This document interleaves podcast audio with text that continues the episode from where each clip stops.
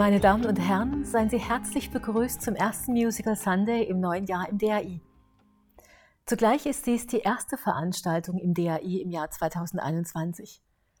Und da das Jahr noch frisch ist, wünschen wir Ihnen von Herzen viel Gutes, Gesundheit, trotz allem auch immer wieder einen fröhlichen Sinn und uns allen gute Nachrichten. Noch etwas ist ein erstes heute. Der Musical Sunday präsentiert das erste Musikstück aus dem 20. Jahrhundert heute. Bela Bartoks Konzert für Orchester. Dieses Stück mit seiner eindrucksvollen stilistischen Vielfalt entstand in einer Zeit existenzieller Nöte Bartoks. Er komponierte es 1943, kurz nach seiner Flucht aus Ungarn in die USA. Sein Leben in den USA sollte ein völlig anderes werden. Zugleich ist es Bartoks letztes vollendetes Orchesterwerk und eine seiner erfolgreichsten Kompositionen. Mit genau diesem komplexen Werk in dem so viel Gegensätzliches anklingt, starten wir ins neue Jahr. In ein Jahr, dessen Beginn noch von Begrenzungen überschattet und das aber gleichzeitig von vielen Hoffnungen begleitet ist. Wie immer hören Sie zwei Enthusiasten am Mikrofon. Markus Imsweiler ist Schriftsteller, er veröffentlicht Romane und Erzählungen, schreibt über Komponisten von Haydn bis Schostakowitsch. Sie kennen vielleicht sein neuestes Werk Kabinett der Grazien, Erzählungen über Komponisten an Schlüsselmomenten ihrer Karriere. Er ist außerdem Musikwissenschaftler und gibt in dieser Rolle seit vielen Jahren Konzerteinführungen für die Bamberger Sinfoniker. Timo Juko Hermann ist Musikwissenschaftler, Geiger und Komponist. Er ist Gastdirigent unter anderem der Heidelberger Sinfoniker. Unter anderem schrieb er Werke für das Gewandhaus zu Leipzig, den Heidelberger Madrigalchor und die Opernschule der Mannheimer Musikhochschule und dies sind nur einige.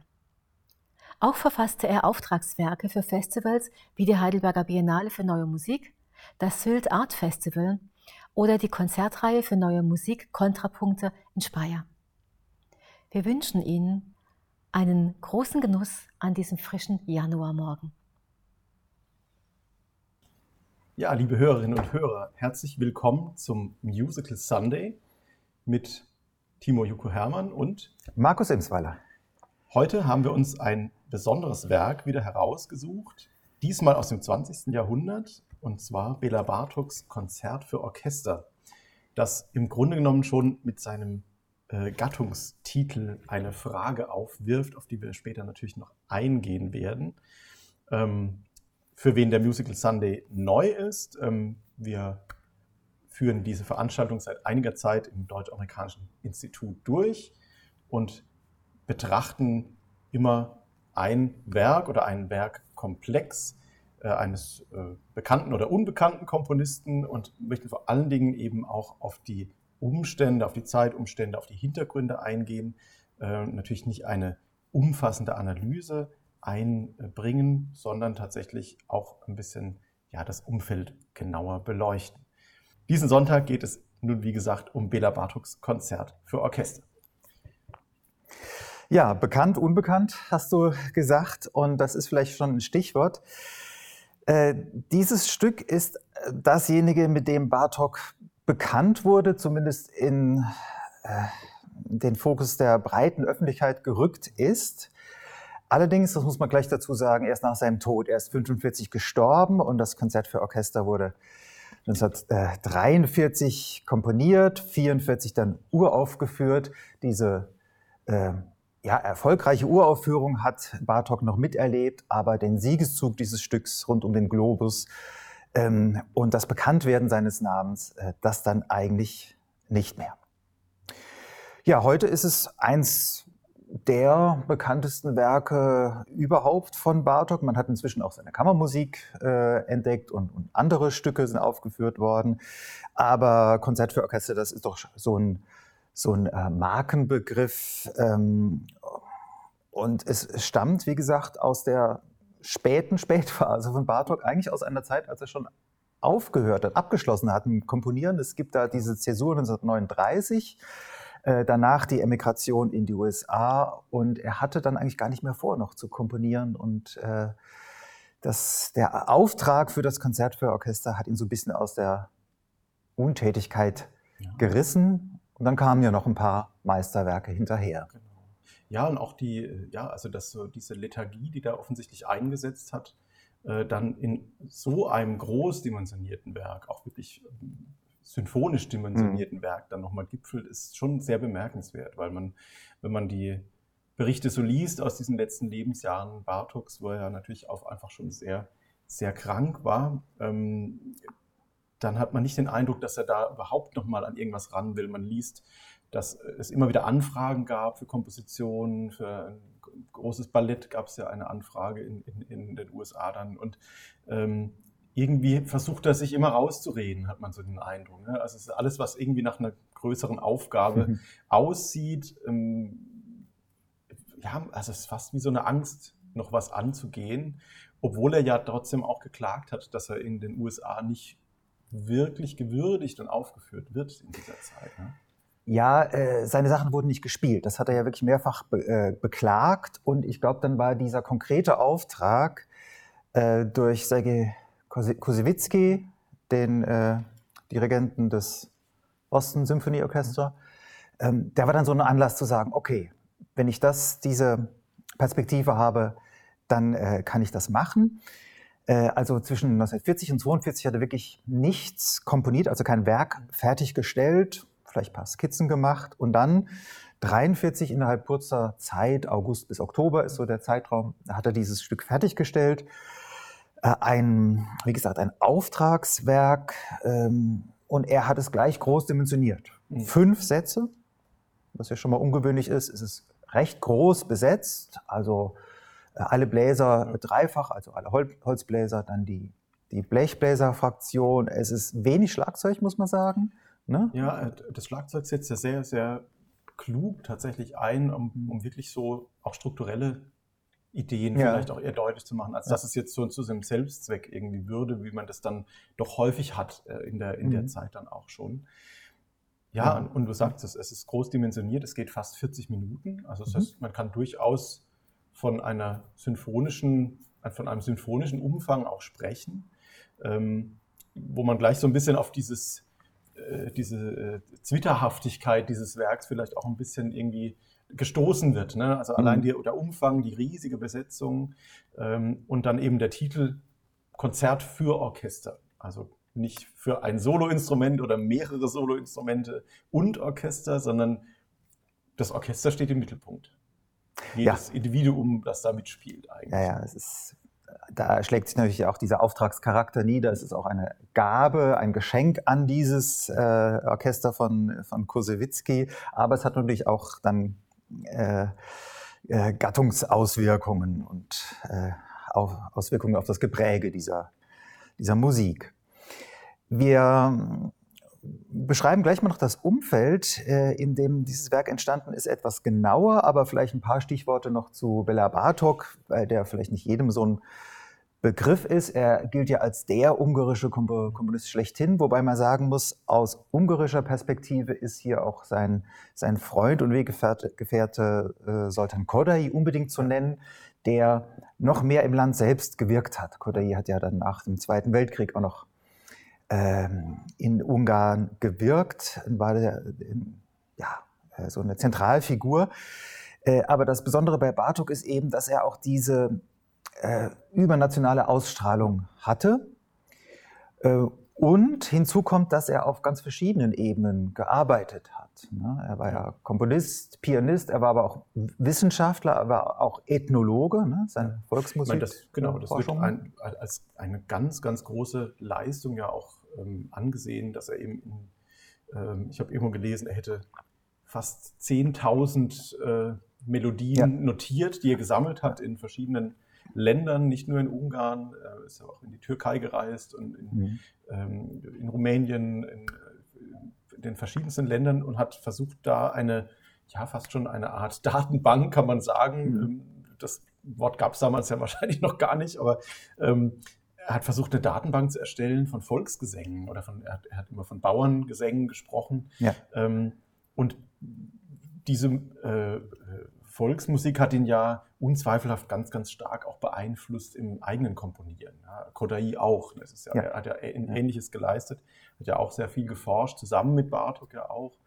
Und ähm, das ist eigentlich sehr ungewöhnlich. Ne? Also er hat ähm, zum Beispiel nicht als Dirigent gewirkt. Also das ist ja was, was man eher in der Zeit findet. Also Komponist und Dirigent plus eine Pianistenkarriere, das findet man eher, eher mal in dieser Zeit, sondern er ist da mehr irgendwie in die Wissenschaft gegangen und ich finde, das, das zeigt auch ein bisschen seinen Charakter schon. Er ist eigentlich ein sehr, eher ein introvertierter äh, äh, Musiker ja auch, auch in seinen Äußerungen. Er ist, neigt nicht zu zu großen Gepräg äh, und zum, zum, zum, zum, sich zur Schau stellen. Also man hat fast manchmal das, das Gefühl, es ist ihm unangenehm, wenn er irgendwo im Mittelpunkt steht, wenn man manche Berichte auch so liest. Aus ja, der Zeit, absolut. Das beschreiben alle, dass er unheimlich bescheiden, unheimlich korrekt war, nie Aufhebens von sich gemacht hat, was seiner Pianistenkarriere auch zum Teil geschadet hat. Also das war für viele war sehr faszinierend, wie da einer völlig hinter dem, was er präsentiert, zurücktritt, also mhm. hinter dem Werk. Aber zum Beispiel in den USA da ähm, hat halt eben der Glamour gefehlt, ja, ja. Die, genau. die Show. Die hat er völlig abgelehnt und äh, deshalb gab es auch Schwierigkeiten, ihn zu vermarkten, als, als Pianist ja, zumindest. Ich meine, er hatte ja eine, eine, es sah ja erstmal auch wirklich so aus nach einer riesigen Pianistenkarriere. Ne? Er hat ja, schon in jungen Jahren unglaubliche Erfolge gefeiert, als, mhm. als, als Wunderknabe äh, da teilweise auch. Und, ähm, und wie du sagst, es ist irgendwie gar nicht so dieses äh, dieses typische ähm, Tastenlöwen-Phänomen, was man eigentlich schon Ende des 19. Jahrhunderts, äh, in dem, wo er eben angefangen hat mit seiner Karriere, ähm, wirklich noch allgegenwärtig ja, völlig. Ne? Das war vollkommen klar. Also die Pianisten, das sind so die Platzhirsche und mhm. die schreiben sich virtuose Konzerte für sich selbst, um sich zu präsentieren. Und das ist gar nicht da. Und, und ja. er, ist, er, er, geht genau den anderen Weg eigentlich. Ne? Ja. Und genau den anderen Weg gehen, das bringt mich dann äh, auf ein Thema, äh, das mir aufgefallen ist. Äh, man kann so eine Biografie äh, wie bei Bartok sicher von verschiedenen äh, Perspektiven her beschreiben und beleuchten. Aber was doch auffällig ist, er hat eigentlich ein Leben geführt, in dem er ja, dauerhaft in Opposition war, dauerhaft ein Außenseiter war. Er war ja als, als junger Mann sehr national geprägt, ähm, also auch, hat auch das Ungarische gesetzt, auch als, als Musiker äh, und war in Opposition zum Habsburger Regime. Damals gab es ja noch die, die Union ähm, Österreich-Ungarn und er hat zum Beispiel seiner, seiner Mutter verboten, Deutsch zu sprechen. Mhm. Ja. Äh, also das war teilweise sehr extrem. Dann nach dem Ersten Weltkrieg, als das Königreich Ungarn entstanden ist, dann gab es diese kurze Übergangsphase mit der Räterepublik. Da hat er sich engagiert, aber die ist sofort zusammengebrochen und er war dann in diesem, ähm, in diesem Horthy-Regime, Horthy als, als Reichsverweser, als Statthalter des, hm. des Königs, ähm, des ungarischen Königs, da war er ja ganz klar ein Außenseiter mhm. als, als moderner Komponist, ähm, dem man dann auch noch vorgeworfen hat, er ist gar kein, kein echter Ungar, weil er sich auch um die rumänischen und slowakischen ja, genau. und ukrainischen Volkslieder kümmert. Ja. Und das waren ja die Nachbarländer, die den Ungarn da äh, Gebiete weggenommen haben. Ja, also er war, war ja ein, ein, viel, viel größerer Komplex einfach. Ne? Ja, also, ähm, Ist ja auch in seiner Biografie, er ist ja eigentlich in einem, in einem Ort geboren, der heute zu Rumänien gehört. Also das ist ja, diese Grenzen haben sich ja ständig verschoben noch zu dieser Zeit. Genau. Äh, und dann hat man seine wichtigsten Werke nicht aufgeführt. Der Herzog Blaubart, das, der, das hat Jahre gedauert. Ja. Der wunderbare Mandarin wurde in Ungarn überhaupt nicht gespielt. Da gab es den Eklat in Köln dann genau, bei der Aufführung. Mit dem Adenauer, ja. ja. Ähm, und er hatte da also schon sehr früh Übersiedlungsgedanken. Er hat sich zum Beispiel mit dem Gedanken getragen, nach Deutschland mhm. überzusiedeln. Aber gut, das war in den 30er Jahren dann auch keine Option mehr.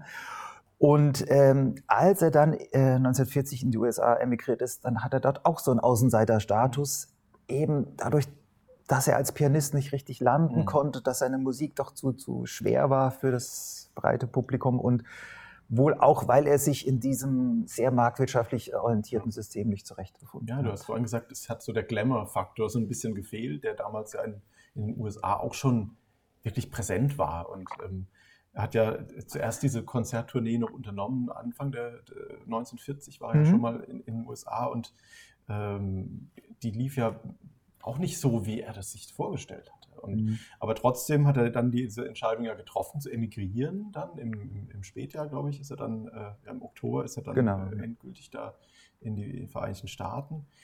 Und ja, und auch da Fuß zu fassen, es war ja eine, eine, ein, bedingt durch die Situation in Europa natürlich auch eine, eine so fast schon eine Schwemme an Komponisten, die da plötzlich nach, äh, äh nach Amerika gingen. Ne? Und ähm, sich da dann wiederum auch zu behaupten und überhaupt mal einen Platz zu erkämpfen, das war, glaube ich, gar nicht, hat einfach seinem Charakter gar nicht entsprochen, glaube ich. Ne? Ja. Dass er da sich wirklich so positioniert mit, mit Kraft und mit, äh, mit, einer, ähm, mit einem gewissen Selbstverständnis, das ist ihm, glaube ich, einfach zuwider gewesen auch. Ne? Ja, ich, äh, ich habe da ein Briefzitat von 1941, da schreibt er seinem äh, Sohn, dem Bela, der in Ungarn zurückgeblieben ist, ich, ich konnte mich noch nicht gewöhnen an die wiederkäuenden Menschen. Jeder zweite Mensch kaut Gummi. an die halb verdunkelten Eisenbahnwagen, an das Scheckzahlungssystem. Gut, das sind jetzt eher so die, die persönlichen äh, Beweggründe, aber äh, objektiv gesehen war es ja auch so, er kam aus einem Land, Ungarn, äh, das sich der, den Achsenmächten angeschlossen hatte und äh, die USA waren seit 1941 äh, im, im Krieg ja. mit den, mit den äh, Deutschen und Italienern und eben auch mit den Ungarn. Das heißt, er hatte zwischendurch auch mal den Status als Enemy Alien, ja. als, als feindlicher Ausländer. Und hinzu kam, dass seine beiden Söhne der erwähnte Bela, der in Ungarn zurückgeblieben war, und der äh, jüngere Peter, der ihm in die USA nachgefolgt ist, irgendwann auf äh, verschiedenen Seiten gekämpft haben. Mhm. Also auf ungarischer und auf amerikanischer Seite, was natürlich eine psychische Belastung ihn sicher auch, bedeutet wie du gesagt hast, diese, dieses immer in Opposition stehen, das dann auch noch wirklich mal äh, konkret familiär dann auch nochmal zu sehen, ne? dass ja. das auch immer wieder, immer wieder ähm, präsent ist. Ne? Ja. Ja, und äh, seine wirtschaftliche Lage, das schreiben ja alle Kommentatoren, war sehr prekär, weil er praktisch keine Auftritte als Pianist mehr hatte. Äh, die, die meisten Orchester äh, und Solisten seine Stücke nicht gespielt haben. Er hatte einen Forschungsauftrag ähm, über äh, serbokroatische Volksmusik in New York, ähm, der aber wohl nicht besonders gut bezahlt war. Und dann kam noch seine Erkrankung hinzu. Genau, genau.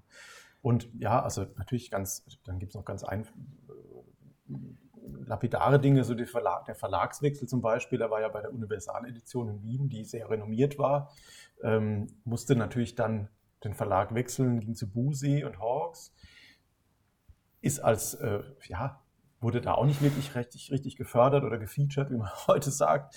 Ähm, das kommt noch dazu. Also äh, äh, es war, glaube ich, auch wirklich extrem schwer, dann an größere Aufträge ranzukommen. Also dadurch, dass er noch keinen Status hatte. Er war im Prinzip so ein bisschen entwurzelt. Er hatte nirgends wirklich eine gute, ein gutes Netzwerk, konnte er noch vorher natürlich nicht aufbauen. Und ähm, ja, also man hat fast so, so ein bisschen äh, den Eindruck erlebt, so von der Hand in den Mund. Ne? Also ist, äh, so die, mhm. die, kleinsten Dinge, die gehen, irgendwie muss er irgendwie machen und äh, hat kaum Auftritte als Pianist. Ne?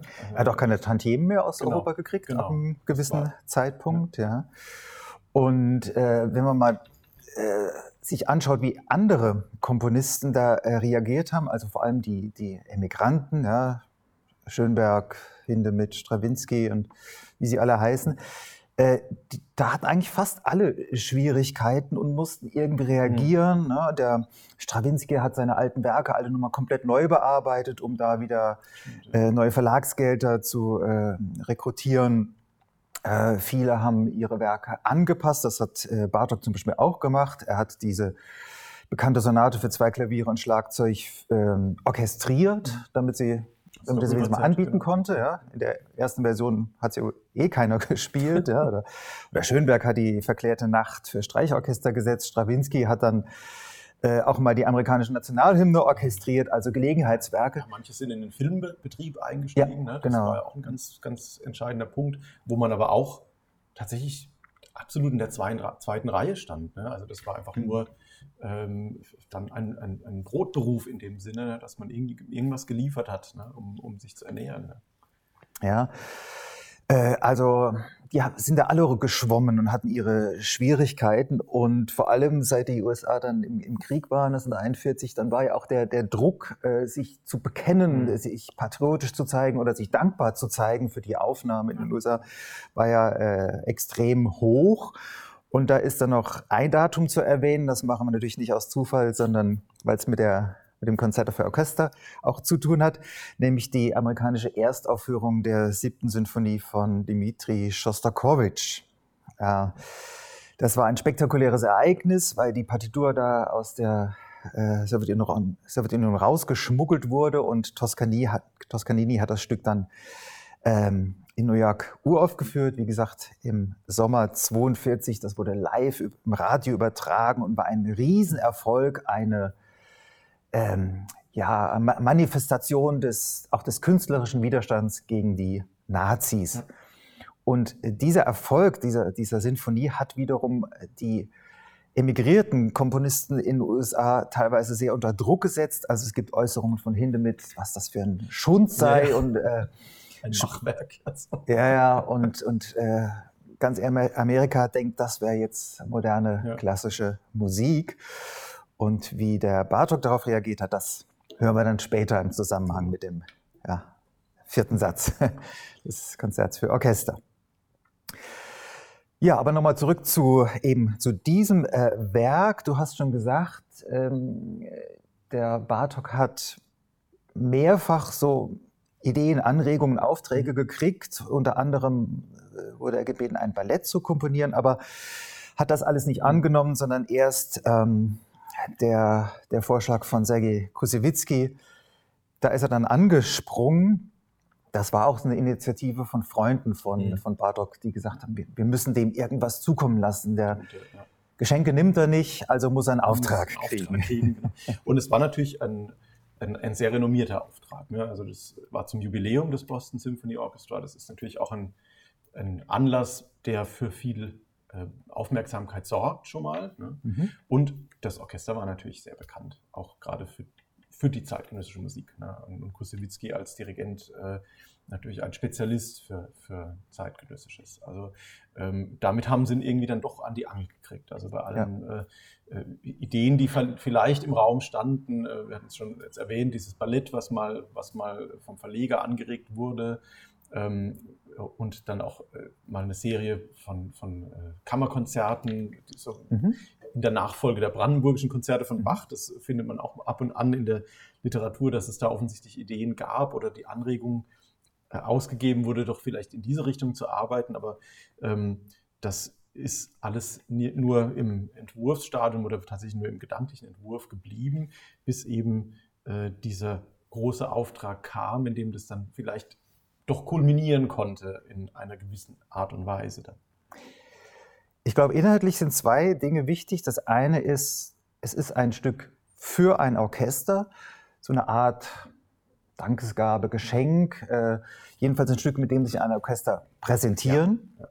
konnte. Und glänzen kann auch. Damit. Ja, also sehr positiver Aspekt. Und dann aber auch äh, der Kosewitzki, der hat äh, seine zweite Frau Natalia im Jahr 1942 verloren und hat daraufhin eine Stiftung eingerichtet.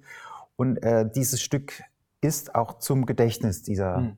Natalia Kusewitzki komponiert. Das steht auch in der, in der Widmung drin. Also es hat auch diesen Gedenkcharakter. Mhm. Das ist beides drin.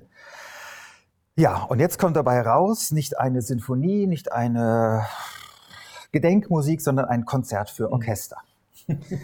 Ja, was ist das für ein Titel? Ja, ich habe es vorhin schon angedeutet. Es ist natürlich erstmal, man stolpert erstmal drüber. Also ich erinnere mich auch, als ich als Jugendlicher das erste Mal dieses Stück, den Titel gelesen hatte, dachte ich, ja, da fehlt bestimmt irgendwas. Konzert für Klavier und Orchester oder so.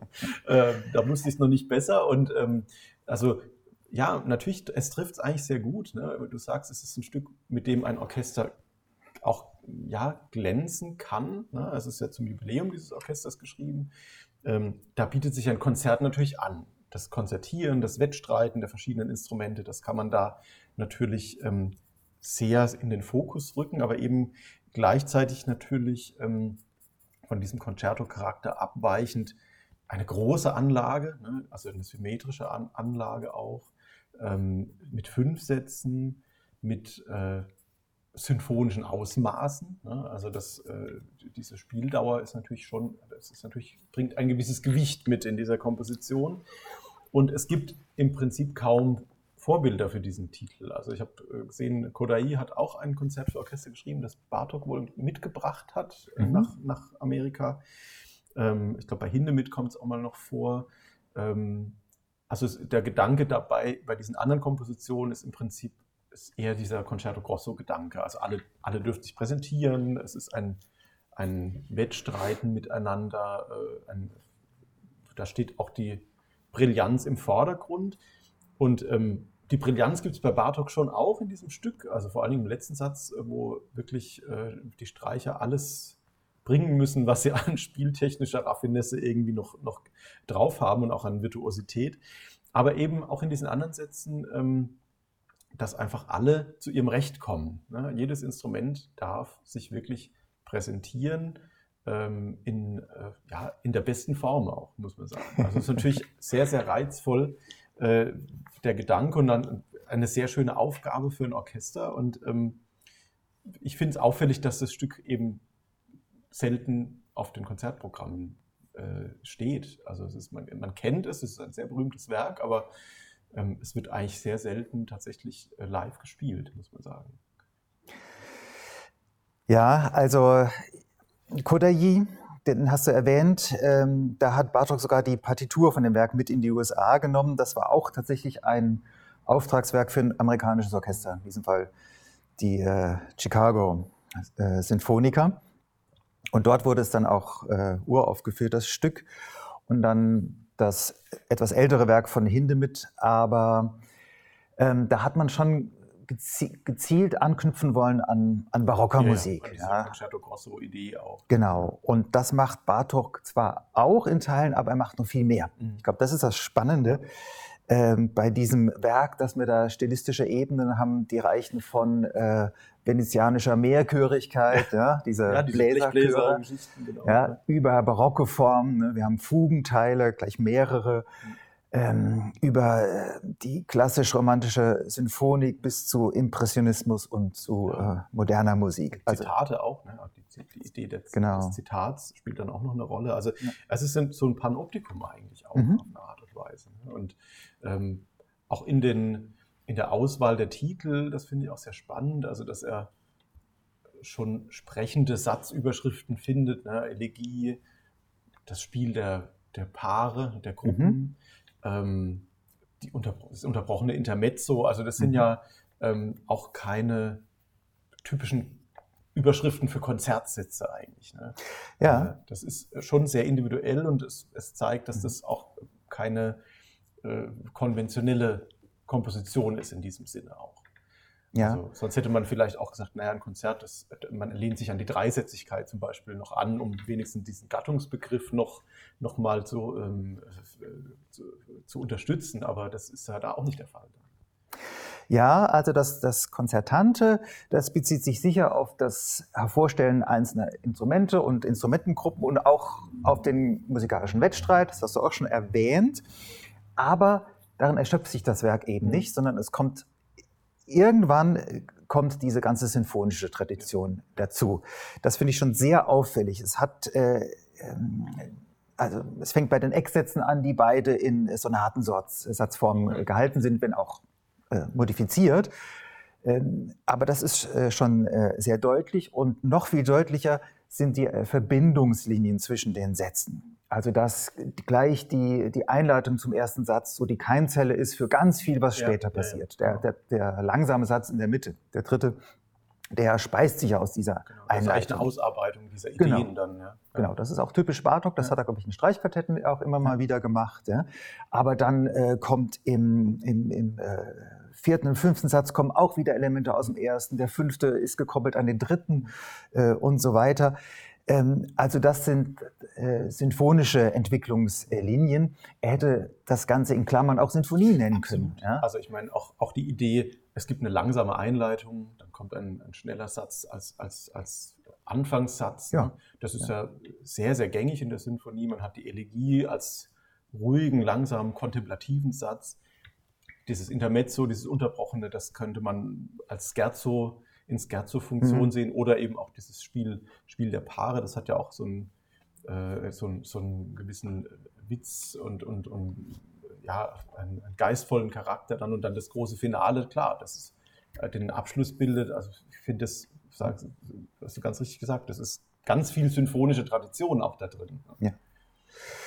Es gibt eine Besonderheit bei dem Stück. Bartok hat nämlich wohl auf Bitten von Kosewitzki oder wem auch immer äh, Erläuterungen dazu verfasst. Die wurden bei der Uraufführung auch äh, gedruckt und verteilt. Äh, die sind für seine Verhältnisse relativ ausführlich, wobei, naja, also er beschreibt so die Form der Sätze ähm, sehr, relativ nüchtern und er beschreibt, dass es ihm wichtig war, dass es so ein Entwicklungszug hin zu diesem positiven Finale ist. Ähm, in der Mitte haben wir äh, diese Elegie. Da ist relativ klar, dass es da um das Gedenken an die verstorbene Frau Kusewitzki geht. Aber die Entwicklung ist klar von den ernsten Anfängen bis äh, hin zum Finale.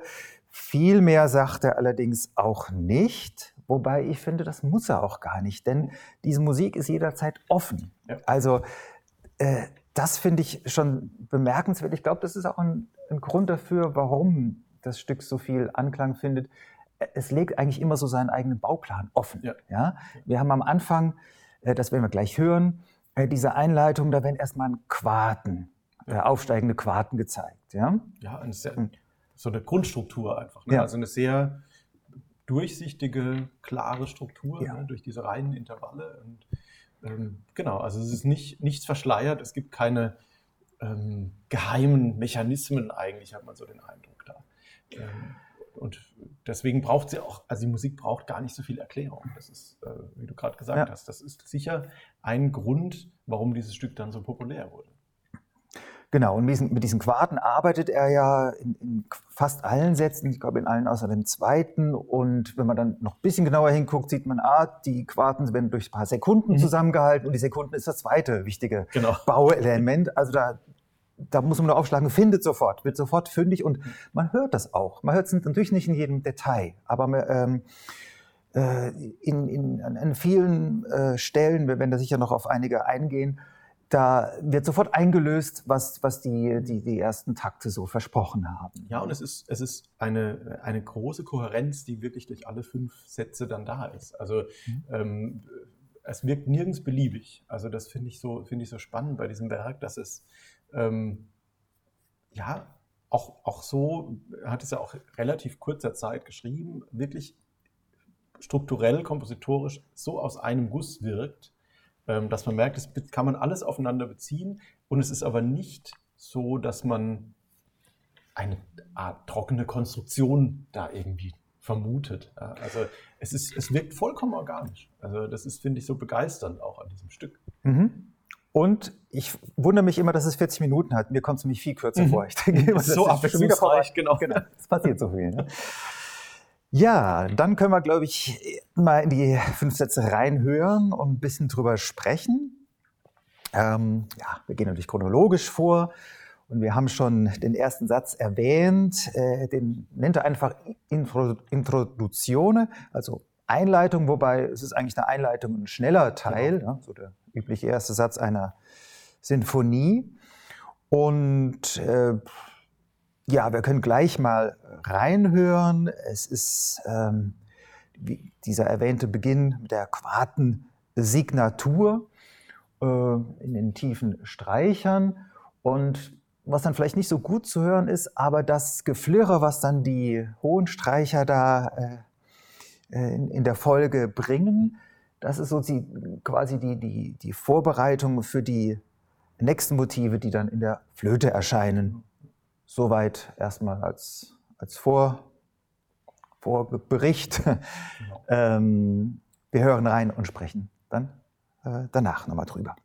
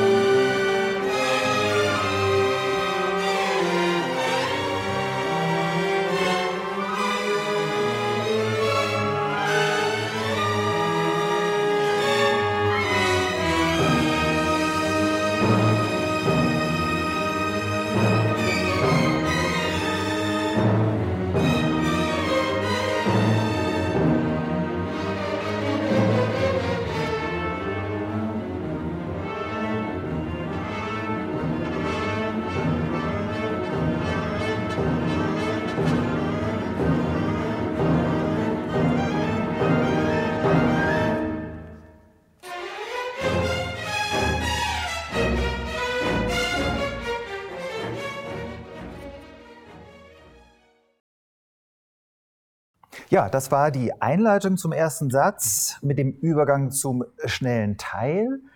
Und ich hatte ja gesagt ähm, vor dem Musikbeispiel, dass da nach dieser Quartensignatur in der Tiefe die Streicher mit so einem Geflirre mhm. einsetzen und das wirkt so wie nur Atmosphäre, aber das ist eben nicht. Wir haben da schwer zu hören, aber es ist so, wir haben da so eine Spannung zwischen so einem äh, tiefen äh, Ton C und ähm, äh, nein, Cis ist es. Cis, der, genau. Cis ist der tiefe Ton und äh, dann kommen oben in den hohen Streicher kommt C dazu. Genau. Weil das so ein Geflirre ist, wirkt das gar nicht so dissonant, aber es ist eine Spannung da. Und was passiert aus genau dieser Spannung? Äh, macht die Flöte ein Motiv draus. Die schwankt nämlich auch zwischen C und, und, und Cis hin her. Spaltet es auf. Ja, genau. genau.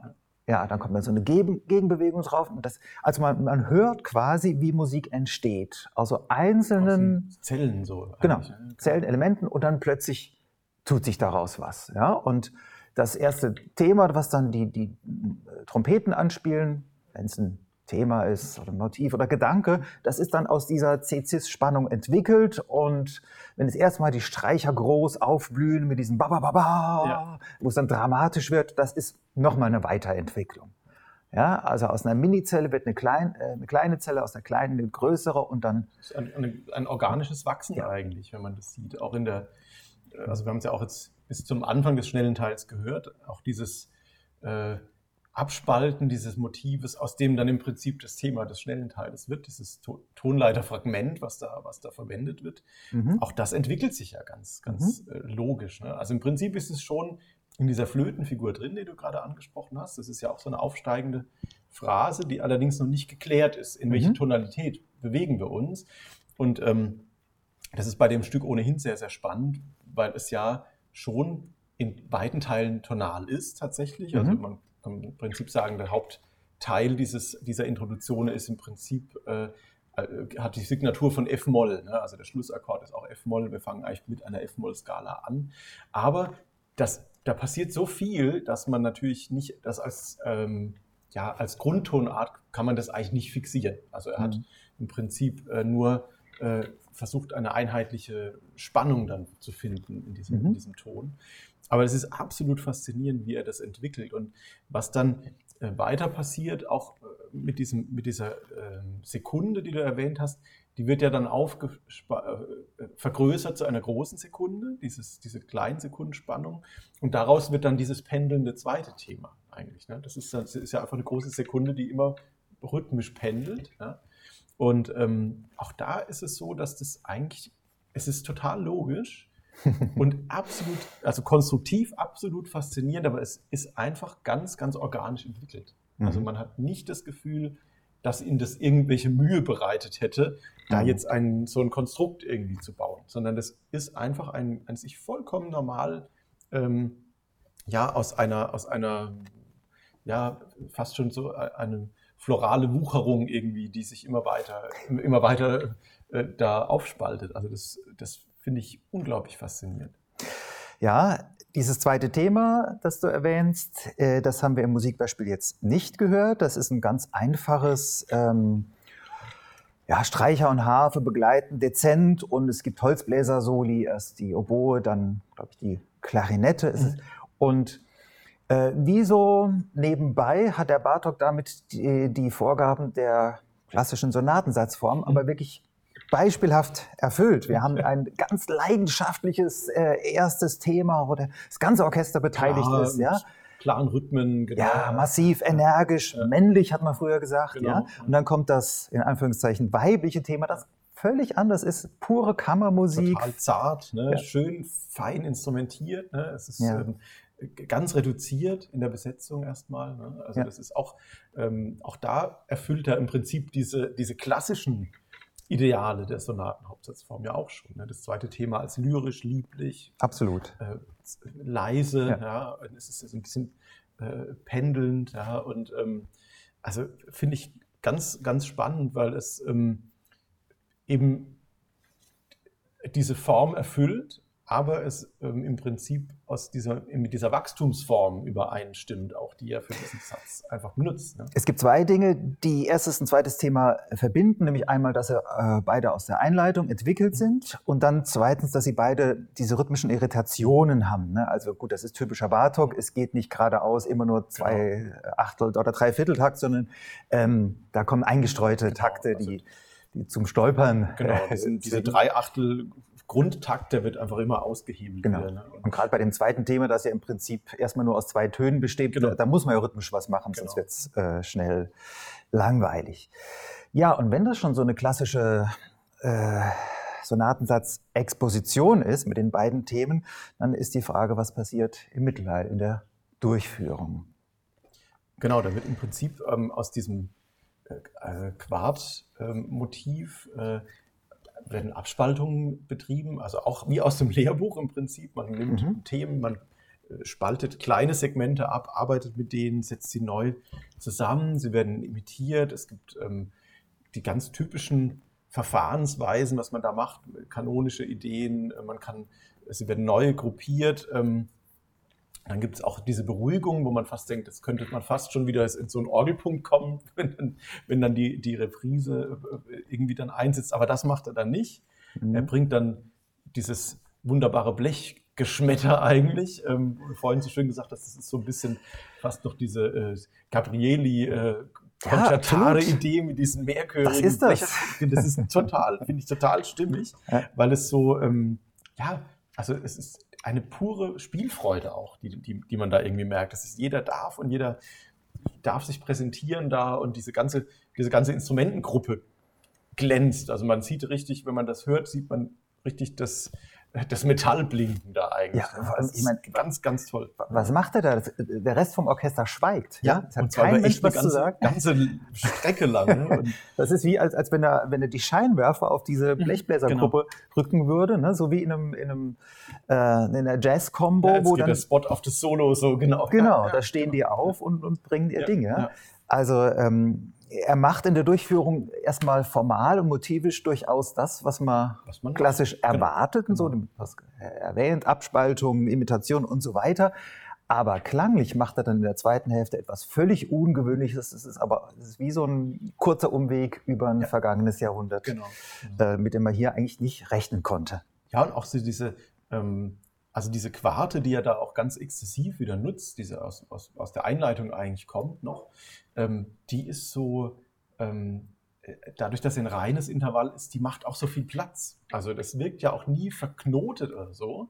Also was man denken könnte, wenn das so eng geführt wird und so eng ja. aufeinander gepackt wird, dass es so einen Klangklumpen irgendwie gibt. Ah, okay. Ja. Aber das ist überhaupt nicht der Fall. Es schafft ja. Raum irgendwie. und es ist ein klares Motiv und es ist ein klares Intervall, was gestochen scharf da kommt. Und natürlich perfekt passt zu diesem Blechglanz, der da mhm. irgendwie auch herrscht. Ne? Ja, also die Passage hören wir jetzt gleich und wir hören dann noch den Übergang zur Reprise, also wo das erste Thema wieder kommt.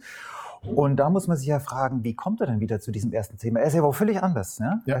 klanglich, atmosphärisch in, in, einer ganz anderen Welt. Und ich muss sagen, diesen Übergang, den finde ich ja noch besser als die reine Bläserstelle.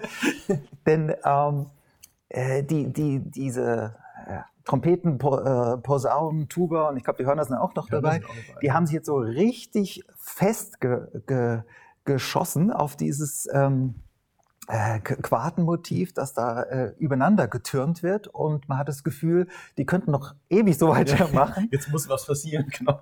Genau. Und dann wird einfach dieses äh, erste Thema, ne, dieser aufsteigende F-Moll-Leiter, wird da reingespielt. Ja. Und es passt. Ja, und es ist, es, es ist, was völlig anderes, aber und, es passt. Und was ich auch so, so toll finde, er, ähm, er, gibt davor, um das so ein ganz kleines bisschen zu überblenden, fängt er mit so Streichertremoli an, die ja. sich da rein aber die fangen so leise an, das ist eigentlich vollkommen sinnfrei, weil genau. du hörst sie nicht, die wenn die Blechbläser da schon im Forte spielen, ja. irgendwie in dieser riesigen Gruppe. Aber es ist einfach eine Überblendung und es, ist ein, es, es stiftet wieder Zusammenhang. Und gleichzeitig mhm. haben wir dieses flirrende Tremolo ja schon in der Einleitung gehabt, was wir vorhin ja. schon gehört haben. Also auch das mhm. sind wieder solche Verarbeitungspunkte, in denen er einfach ganz wunderbar diesen Zusammenhalt mhm. zustande bringt. Ja, mhm.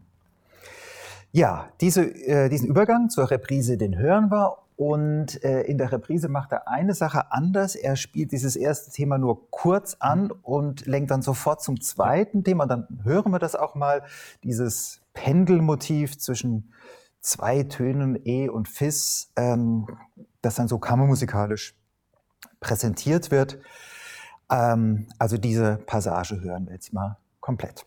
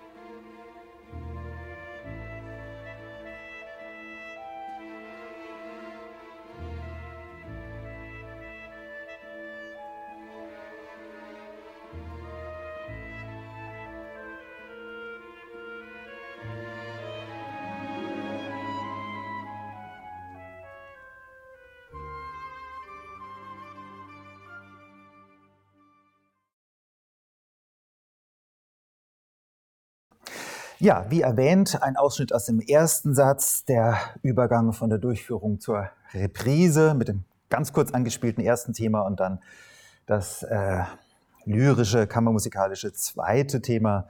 Da haben wir dann ausgeblendet. Vielleicht noch abschließend eine Bemerkung zu diesem ersten Satz. Was mir noch aufgefallen ist, der Bartok arbeitet ja immer mit, ähm, mit Symmetrien und äh, ist, ist da auch sehr streng mit sich. Wenn man mal sich die Taktzahlen anguckt in diesem Satz, äh, das ist schon unheimlich. Also die, die Einleitung hat 75 Takte etwa, die Exposition ist aufgeteilt in 75 und 80 Takte für erstes und zweites Thema, die Durchführung wieder in 80 und 75 Takte. Nur bei der Reprise stimmt es nicht ganz, aber im, im Großen ist das auch etwa ähm, dieses Verhältnis. Also äh, da hat er auch sicher ähm, bei der Detailarbeit das große Ganze im Blick mhm. gehabt, um da gleich, gleiche Gewichte auf allen ja. Seiten herzustellen. Aber das ist nicht untypisch für Bartok, das hat er immer so Genau, gemacht. also er hat ja ein großes, ein großes Symmetrieempfinden eigentlich gehabt. Und ich meine, auch in der Großform beim Konzert für Orchester haben wir ja auch diese Symmetrie angelegt, mit dieser Achse, genau. mit, dem, äh, mit der Elegie als, als Mittelachse äh, dieser fünf Sätze. Ähm, und da hat man ja auch äh, diese Parallele zur ähm, Herzog Blaubartsburg ähm, mhm. Äh, mit dem Tränensee als, ja. als Mittelachse, der ja auch klanglich und motivisch tatsächlich mit diesem Satz verwandt ist. Ne? Mhm. Also das ist sicher ein, ein ganz typische Ausprägung für Bartoks Schaffen, dieses, äh, dieses ja. Streben nach einer Symmetrie. Ja. Genau, und man hat auch das Gefühl, wenn er eine Sinfonie schreibt, dann muss es auch irgendwie so eine Symmetriegeschichte drin genau, sein. Ja, ja, absolut. Das geht nicht anders. Genau. Gut, wir kommen zum zweiten Satz, der ja, trägt den Titel Gioco delle Coppie, also Spiel der Paare. Im Manuskript steht da allerdings noch Presentando le Coppie, also Vorstellung, Vorführung ja. der Paare. Ähm, es geht auf jeden Fall um eine bildhafte Vorstellung, um einen, einen Auftritt ähm, von paarweise angeordneten Instrumenten und da kommt man unweigerlich zu dem mehrfach erwähnten Ballettprojekt, das äh, Bartok möglicherweise schon äh, etwas vorangetrieben hat. Also man vermutet, dass dieser zweite Satz äh, das älteste Stück ähm, in diesem Konzert für Orchester ist. Also offenbar eine Arbeit, auf die er dann äh, zurückgegriffen hat, als er den Auftrag für Kusewitzki ausgeführt hat. Und er ist auch erstaunlich rhythmisch stabil im Vergleich zu den anderen Sätzen. Ne? Also wir haben wenig Taktwechsel in diesem Satz. Ne? Ja. Ver ver vergleicht man das mit den anderen Sätzen. Und eben diese Parallelführung von jeweils zwei Instrumenten. Er hat ja immer drei. Bei den Holzbläsern hat er ja immer drei zur Verfügung in der Besetzung. Das finde ich auch ganz interessant, dass er dann eben nur zwei bringt. Also das ist auch so im Sinne der Reduktion äh, natürlich äh, ein bisschen eine, Entspannung hinsichtlich mhm. des ersten Satzes, ne, dass man auch da ein bisschen wieder runterkommt. Ja, und er arbeitet hier auch äh, entweder gar nicht oder kaum mit Quarten wie in den anderen äh, Sätzen. Also kann man schon vermuten, dass äh, dieser Satz speziell eine andere Entstehungsgeschichte hat. Ja, aber zu hören ist es ein, ein wahrer Genuss, denn äh, wir werden von einem Instrument durch den Satz geleitet, nämlich der kleinen Trommel. Die ja. beginnt und sagt, Achtung, jetzt passiert was. Genau, und bringt im Prinzip auch schon eine, eine rhythmische Klarheit erstmal rein am Anfang. Es wird kurzzeitig, hat man das Gefühl, es kommt ein bisschen ins Wanken ne, in diesen ersten paar Takten, aber dann in dem Moment, wo zuerst die Fagotte einsitzen, als erstes Duo-Paar, ähm, ist im Prinzip klar, was für eine Struktur wir da haben. Ne, mit diesen nachschlagenden Pizzicati, die in den Streichern dann noch dazukommen. Ähm, es ist eine sehr prägnante, prägnante Geschichte. Ähm, wenn man die Partitur erstmal anschaut, könnte es auch ein kleiner Marsch oder sowas sein. Ne? Äh, aber das ist dann äh, eher eine Frage des Tempos dann wieder am Ende. Ne? Aber von der Struktur her sieht es tatsächlich ein bisschen danach aus. Und was ich ganz interessant finde, ist, dass die kleine Trommel aber tatsächlich nur diesen Vorlauf gibt, also wie so ein Metronom erstmal ähm, und dann im Prinzip kaum noch eine Rolle spielt im Satz, nur ganz am Ende wieder ganz deutlich in Erscheinung. Ja, aber auch im Mittelteil. Also Mittelteile sind nochmal da, ja. aber es ist nicht so, nicht so, ähm, ja, nicht so dominierend, was man, wo man die Gefahr sieht, das könnte jetzt irgendwie so ein Ostinato werden, was die ganze Zeit durchgeht, weil die Rhythmik ist einfach dann in den Bläsern übernommen, die die, die Trommel ja dann vorgibt. Ja, sobald das Geschehen ins Lauf gekommen ist, tritt sie erstmal zurück. Genau. Aber wie gesagt, wenn der Mittelteil kommt und etwas anderes sich ankündigt, nämlich ein Blechbläserchoral, genau. da übernimmt dann sie sofort wieder die Regie. Genau, genau. Ja. Ähm, ja, und was passiert? Die zwei Fagotte stellen sich vor, treten sozusagen an den Rand der Bühne und präsentieren ähm, äh, ihre, ihr, ihr, Thema, ihre Melodie und die Oboen machen es ihnen nach. Dann kommen die Klarinetten, die Flöten und zum Schluss noch die Trompeten. Das sind diese fünf äh, Vorstellungen, jeweils paarweise. Äh, und was man äh, hört, ist, jede, jedes Instrumentenpaar hat seine eigene Melodie und vor allem spielen äh, diese Paare auch jeweils in anderen Abständen. Die Fagott ist in den Sechsten angeordnet, die Oboen in Terzen. Das klingt beides noch sehr schön. Noch, genau. ja.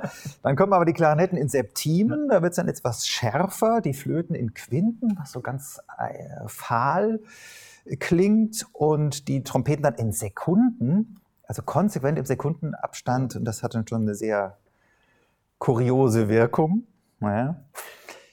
Ja, und auch die, äh, äh, trotzdem hat man immer das Gefühl, man ist in einer, in einer vertrauten Tonalität. Also das finde ich interessant. Auch wenn die Insonant, äh, äh, so dissonant werden, die ja. Intervalle dann. Aber man fühlt sich irgendwie nie äh, auf unsicherem Boden. Also das ist irgendwie klar, was da passiert. Und dadurch, dass die Einzelabschnitte der, der jeweiligen Paare auch so, ähm, ja, so konsequent durchgehalten werden. Ne? Also es bleibt ja immer dieses Parallelspielen da.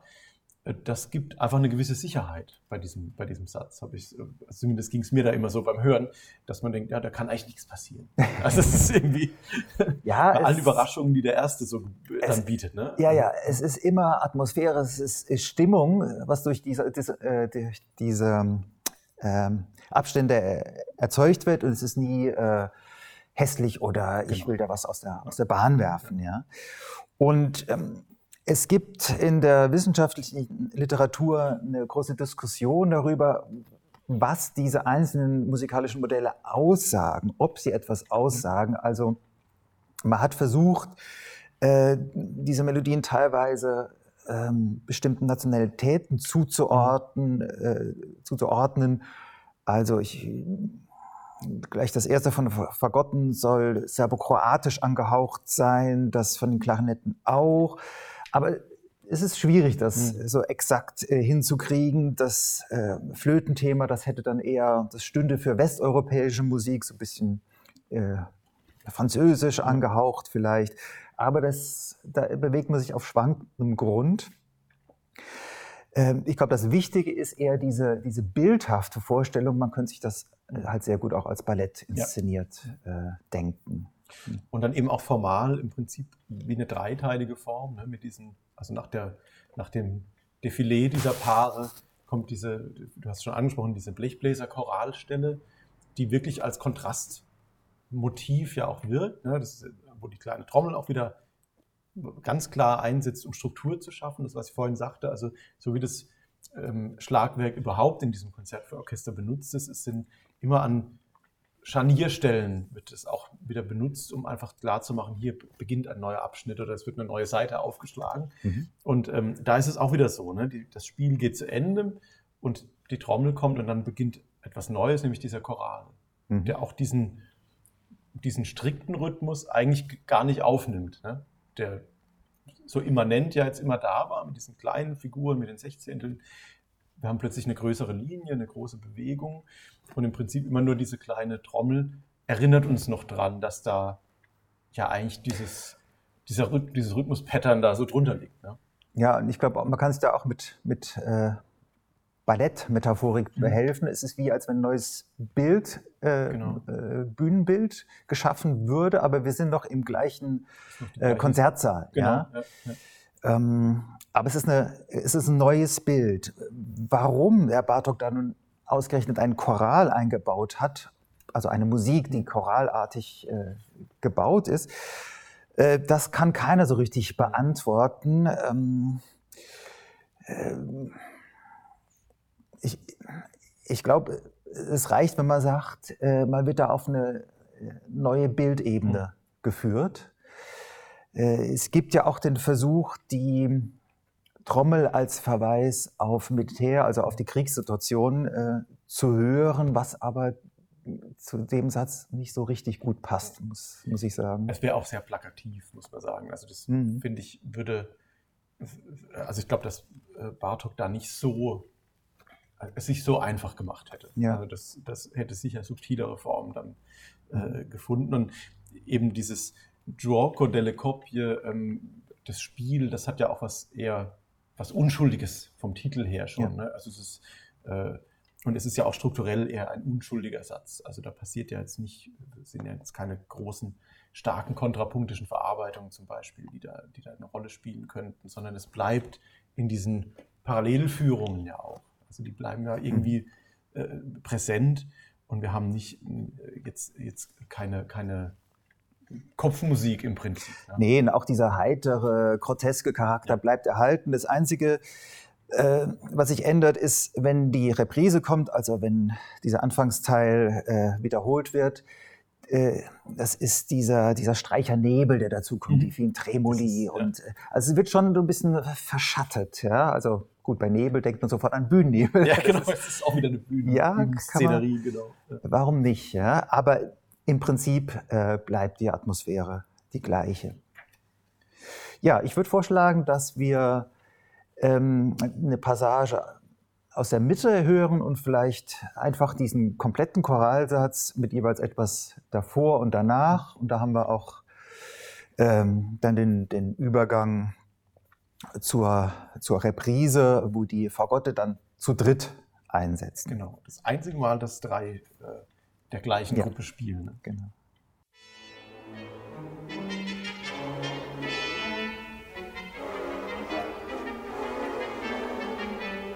Musik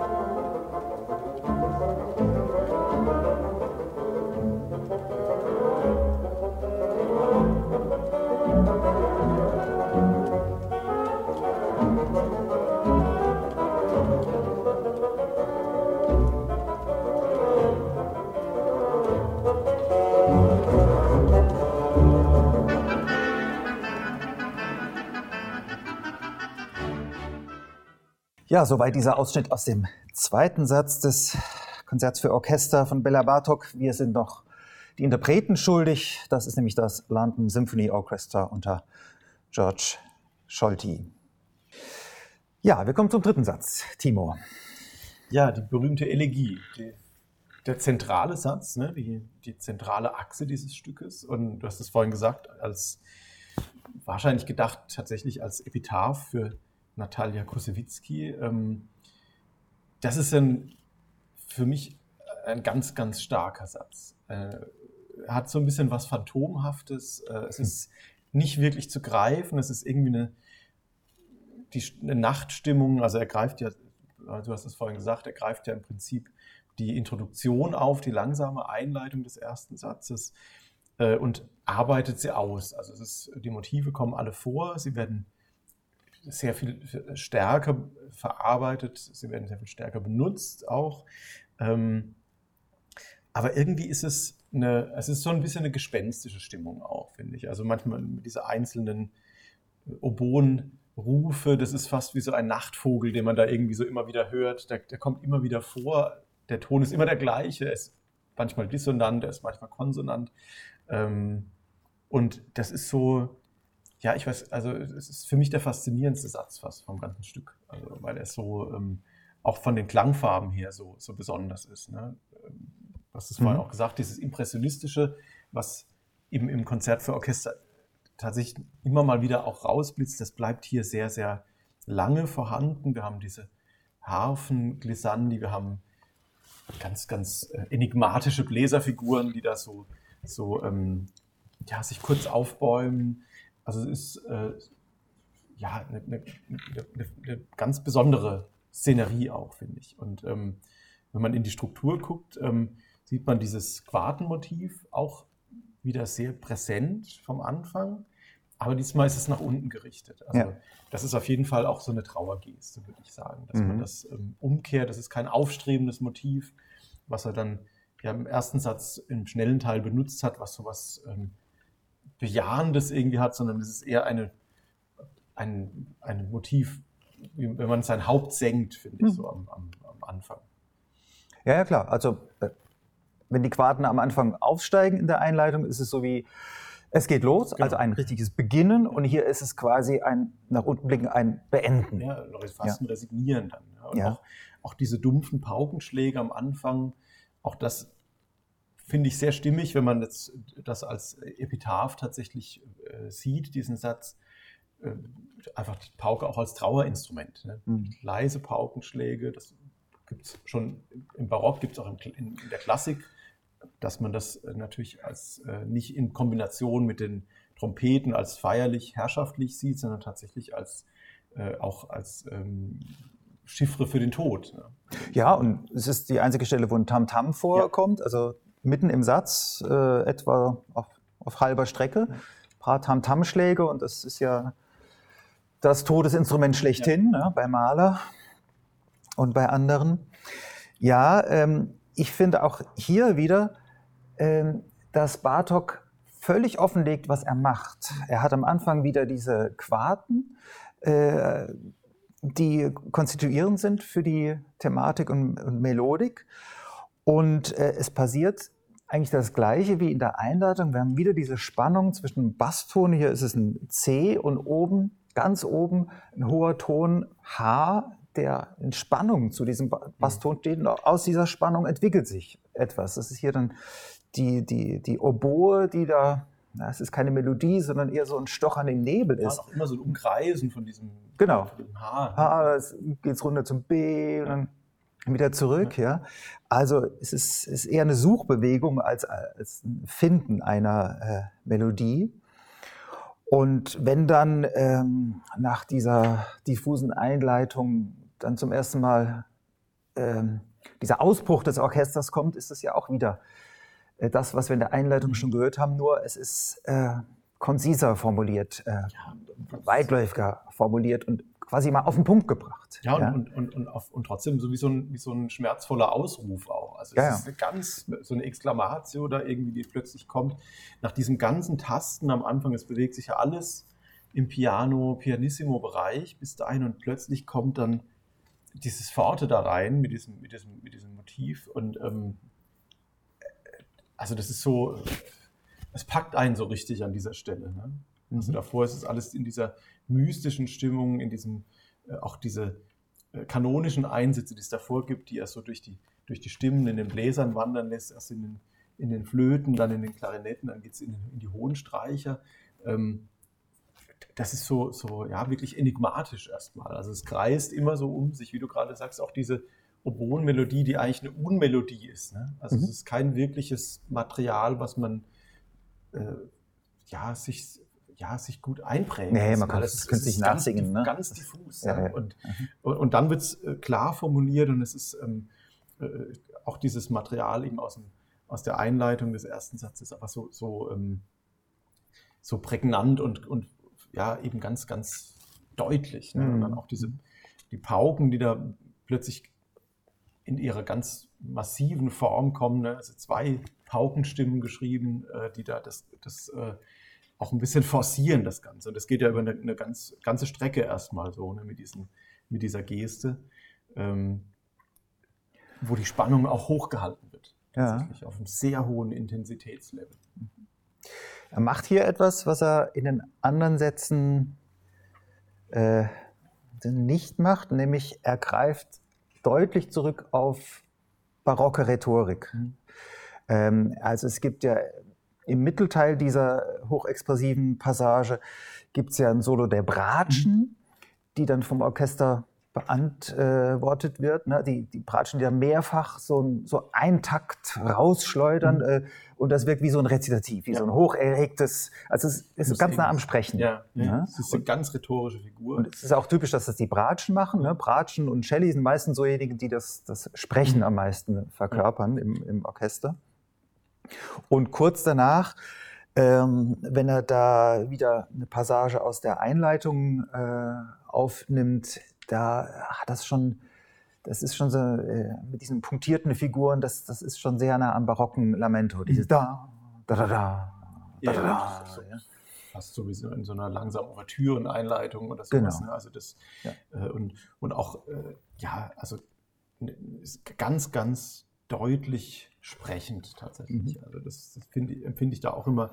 Also äh, und es ist ein ganz, ganz extremer Gegenpol zu diesem ganz diffusen Anfang in diesem Satz auch. Mhm. Also wo man einfach im Prinzip ja auch nicht wirklich eine Taktstruktur erkennen kann. Also auch das finde ich wieder jetzt, wenn wir es auf die Großform sehen, nach diesem rhythmisch sehr, sehr klar gegliederten zweiten Satz mit dem Spiel der Paare, haben wir was, was äh, fast in Auflösung begriffen ist erstmal. Mhm. Also wir haben keine, ähm, wir können uns nicht verlassen, was es für ein Takt mhm. ist. Es kommt erst tatsächlich mit diesem mit dieser Exklamat. Zuerst, wenn es ins Forte geht, ist mal klar, ja. was haben wir eigentlich für eine Taktstruktur. Und dann haben wir auch diese klaren Motive, diese mhm. Bewegungen, mhm.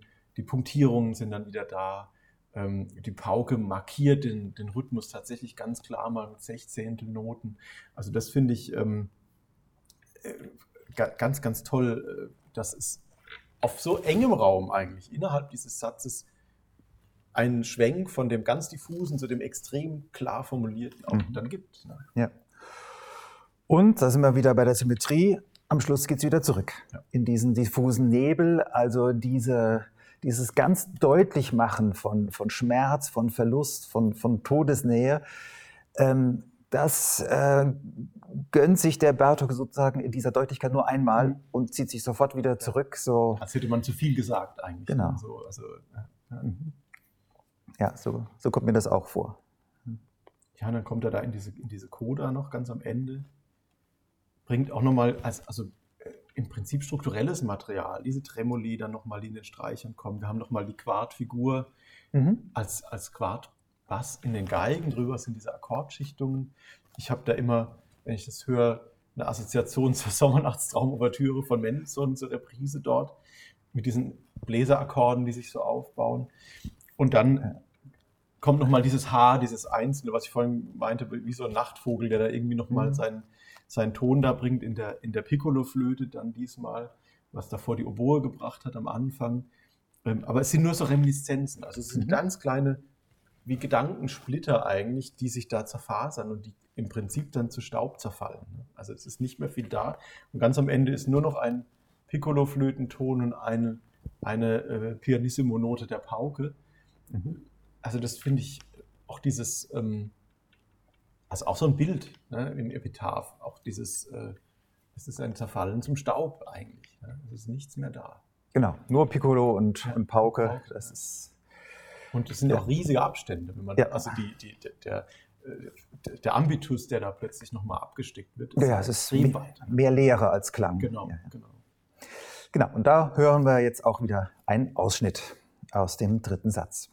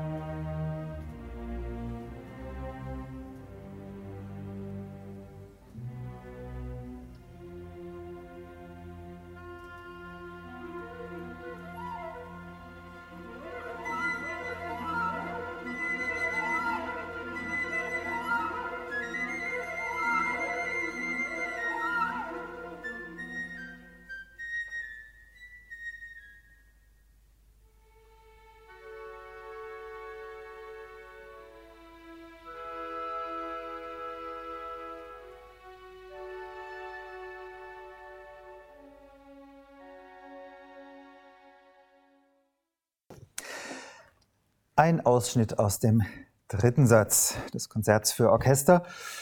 Ähm, dieser dritte Satz, haben wir ja gesagt, ist so der, der ernste Kern des äh, gesamten Stücks, der, dieser Epitaph für die verstorbene Frau von Sergei Kusewitzki. Und er fragt sich natürlich, was kann danach folgen? Ja, der vierte Satz, Timo. Ja, der vierte Satz, das Intermezzo Interrotto, also das Mhm. unterbrochene Intermezzo. Ähm, also, wenn wir es symphonisch betrachten, ist es nochmal ein, ein Intermezzo vor dem Finale, wenn wir Mhm. die große Form sehen. Oder auch vielleicht kann man auch einen Scherzo-Charakter drin sehen. Und das finde ich auch spannend, wie er da erstmal reinkommt. Wie, denn wie komme ich nach diesem, dieser zauberischen, geheimnisvollen Stimmung, mit der die Elegie eigentlich geendet hat, irgendwo in was Neues rein. Und das ist fast so ein bisschen wie mit der Brechstange, mit dieser Unisono-Figur, mit der das losgeht in den Streichern. Und gleichzeitig ist sofort der Zusammenhang da mit der Quarte, die da wieder ist. Ne? Mhm. Und ein- eine sehr ähm, entschiedene Geste erstmal, die da kommt. Ähm, man ist so, wird so erstmal, als, als würde am Stuhl geruckelt, dass man wieder da ist und äh, jetzt hört mal zu, was jetzt passiert. Und ähm, dann beginnt ja eine, ja, eine sehr volkstümliche Melodie auch, die so ein bisschen was Schwankendes hat. Ähm, also es ist immer, es ist sehr, sehr unentschieden. Ne? Also man hat entweder eine Achtel zu viel oder eine zu wenig. Ähm, und ähm, also so, so ein bisschen wie betrunken, auch das äh, meandert so ein bisschen hin und her. Aber es ist trotzdem sehr prägnant. Also es ist eine sehr, sehr einschmeichelnd, sehr prägnant. Man kann das, man denkt, man könnte es mit summen, ja? Aber es ist ähm, dann doch so komplex eigentlich, um es nachzuvollziehen erstmal. Ne? Ähm, das finde ich, da, find ich da ganz spannend, wie das innerhalb kürzester Zeit so umschwenken kann. Wenn man das im großen Zusammenhang hört in diesem Stück, kann man das kaum fassen, nach dieser Trauermusik, was jetzt da kommt. Ne? Ja, ähm, aber das Verblüffende ist, dass er hier auch wieder seinen Bauplan offenlegt. Also diese vier Töne, die da am Anfang da richtig reinge, ähm, hämmert werden ja, von, den, von den Streichern, das sind ja wieder äh, Töne im quarten Sekundabstand. Genau. Also es ist ja, so wie vorhin. ableitbar. Ja, genau. Wir machen aber was ganz anderes draus. Und das Verrückte ist, die vier Töne, die er da präsentiert, das sind die vier Melodietöne der Oboe, die dann kommen. Mhm. Ja, aus genau den vier Tönen macht er seine Melodie. Und es dauert ziemlich lange, bis dann noch, noch was anderes das, hinzukommt. Genau, es ja? kreist erstmal nur um dieses Material. Und, ähm, und es ist aber eine Metamorphose, die man ja, die man kaum glauben kann. Also dass ja. es wirklich so, äh, eine so andere Ausprägung dann annehmen kann. Also das ist schon wirklich genial gemacht. Da. Genau, und nach diesem dritten Satz, wo, wo vergeblich um melodischen Zusammenhalt äh, gerungen wurde, kommt jetzt sofort eine Melodie, die... Ja, die auch so weit gesponnen ist. Ne? Also, also ja, und die ja vielleicht einem, einem Bauern in äh, Dalmatien abgelauscht hat oder ja, so. Es, ja? also es, es also, klingt hat er so ein bisschen so. Er hat den, so Sachen hat er nie zitiert, ja, äh, aber immer nachempfunden. Genau, und kaum ist die äh, ähm, durchgespielt, diese Melodie, kommt schon die nächste. Mhm. Dann von den, von den Bratschen wieder vorgestellt. Ähm, und das ist wieder eine, die man fast nachsingen könnte. Mhm so ein sehr elegisches äh, Thema in C-Moll. Äh, man kann es nicht fast nach, äh, kann es nur fast nachsingen, mhm. weil es auch wieder rhythmisch ist immer ein ganz kleines bisschen. Genau. Aber ich genau. finde es sehr interessant, dass das C-Moll so extrem deutlich da zutage tritt. Unheimlich. Also ja. es wird gar nicht groß gestört. Es ist wirklich äh, äh, ja. ganz deutlich und man hat sofort das Gefühl, das kenne ich. Ja? Das ist irgendwie ganz vertrautes Terrain. Und die, der Hafensatz ist wie, wie ein Klavierauszug. Genau, ne? genau. Hier ein Akkord, der nächste genau, Akkord. Einfach schön sortiert alles. Es hat ja. irgendwie alles seine, seine Ordnung. Und ähm, äh, da sieht man interessanterweise über diese, diese rhythmischen Stolperer, sieht man total ja. generös hinweg. Dann. Genau. Das ist wirklich, man denkt, ja, das muss so sein. Das ist so ein bisschen, ähm, so ein bisschen angeschrägt halt, ja. Aber ähm, wie wenn man das so irgendwie auf der Gasse pfeift und äh, natürlich da irgendwie keinen Taktgeber dabei hat erstmal. Also das finde ich da ganz, ganz spannend und eben, dass dieses C-Moll wirklich so eine gewisse ähm, Heimat gibt ja. da auch. Ne? Ich ahne, warum du den Begriff Heimat bringst. äh, jetzt haben wir zwei schöne Melodien gehabt, dann kommt dieses Oboen-Thema vom Anfang kommt wieder, ja, und dann äh, bei Takt 75, da passiert etwas Unerwartetes. Wir haben ja den Titel Unterbrochenes äh, Intermezzo, da kommt nämlich diese Unterbrechung. Und jetzt beschreiben wir es erstmal ganz neutral. Was, was passiert da? Also erstmal ist interessant, wie er reinführt. Es gibt eine Klärung des Rhythmus. Ja? Also wir haben diese Quartfigur im Bass, die plötzlich mit nachschlagenden Achteln versehen wird. Ja. Und es wird immer mehr sortiert, es wird immer genauer bis diese Klarinettenmelodie einsetzt und dann haben wir einen ganz klar strukturierten Allerbreve-Takt. Ja. Mit, mit schönen, klaren Begleitfiguren, die so simpel sind, wie sie in dem ganzen Stück bisher noch nicht vorkommen. Genau, völlige Premiere. Ganz, ganz, ganz, ganz simpel und sehr einfach mit einem sehr klaren, ganz normalen diatonischen Bass. Ne? ähm, also es ist, ähm, äh, was ist denn jetzt passiert? Was ist denn jetzt los? Ne? Und ähm, das wird alles noch mit einem Accelerando versehen, es wird immer ein bisschen schneller noch. Und gerade in dem Moment, wo man sich so richtig eingegroovt hat in dieses schöne Thema, da passiert es, da wird es unterbrochen. Das ist genau diese Idee, dieser unter, dieses unterbrochene Intermezzo. Es gibt äh, meckernde, lachende äh, Trillerfiguren, es gibt ähm, Tremoli, es ist, äh, die Holzbläser lachen sich äh, so chromatisch eine ganze äh, Linie äh, ab da. Also ähm, dann kommt ein, ein ähm, humoristisches äh, Glissando in den Posaunen. Ja? Also, ähm, du sagst humoristisch, ich sage, das ist schon fast unappetitlich. Ne? Also es, es, es hat an der Grenze. Ja. Also. Und man denkt, was ist denn jetzt passiert? Ja. ja, es ist grell, es ist sogar hässlich, kann man sagen. Im, hässlich, Im Vergleich zu dem vorherigen auf jeden Fall. Und das passiert, glaube ich, insgesamt dreimal. Mhm. Ne? Die, die Geigen nehmen diese Klarinettenmelodie auf, und, aber auch in diesem sturen Viervierteltakt. Ne? Es gibt immer diesen, diesen Bass drunter, mit diesem schönen ja, ja. Wartenbass, der uns aber ja trotzdem einen Zusammenhalt gibt. das könnte man jetzt ja, noch heran, heranziehen. Ja. Aber es ist natürlich einfach, weil das möglichst stumpfsinnig auch wirken soll. Ne? Also es ist so ein mhm. bisschen so eine Kapellenmusik eigentlich. Genau. Und dann kommt wieder dieses Gelächter, dieses verzerrte höhnische Gelächter im Orchester. Und dann gibt es noch einen dritten Versuch, dieses Thema zu präsentieren. Und das ist dann, da wird es ganz absurd, da kommt nämlich die Tuba ja, ins genau. Spiel. Ne? Und, äh, aber auch die wird natürlich abgebrochen durch das äh, dritte Gelächter. Und dann ist erstmal Stille. Und dann wird die, diese Bratschenmelodie wieder aufgenommen, äh, jetzt von Geigen diesmal mit, mit Dämpfer. Mit Oktaven auch, also sehr, sehr weich dann vom ja. Klang her. Ne? Genau, eher wie so ein Echo, so ein Nachhall, so ein äh, wehmütiges Nachsinnen und ganz am Schluss kommt auch die Oboenmelodie wieder. Gut, dann haben wir jetzt diese Unterbrechung, aber man fragt sich natürlich, äh, wieso, wer, wer unterbricht, warum wird unterbrochen? Und jetzt müssen wir über den Hintergrund reden. Ich hoffe, dass wir uns da einigermaßen kurz fassen können, aber das ist eine ziemlich komplizierte Geschichte. Denn ähm, Bartok zitiert hier in diesem Satz, äh, das ist der einzige Satz, wo er wirklich konkret zitiert, er hat generell in seinem Oeuvre äh, kaum einmal zitiert, aber hier ist es äh, der Fall. Diese Oboen-Melodie ist vermutlich seine eigene äh, Erfindung, natürlich nachempfunden, volkstümlichen Volkstümlich, äh, Liedmodellen, ja. genau. Aber dann dieses Bratschen-Thema in, in C-Moll, das ist tatsächlich aus einer äh, Operette von Sigmund Winze, ich weiß nicht, ob ich ihn richtig ausspreche, also eine ungarische Operette aus den 20er Jahren, die, so lese ich zumindest, äh, jedem äh, Ungarn damals bekannt war. Und vor allem diese eine Melodie, äh, ist ein Refrain eines Liedes, ähm, wo die Schönheit des, äh, des Ungarlandes, also der ungarischen Heimat, besungen wird. Ähm, Soweit, so gut, aber auch diese Klarinettenmelodie, die dann in die Streicher und in die Tuba übergeht, ist ein äh, Zitat.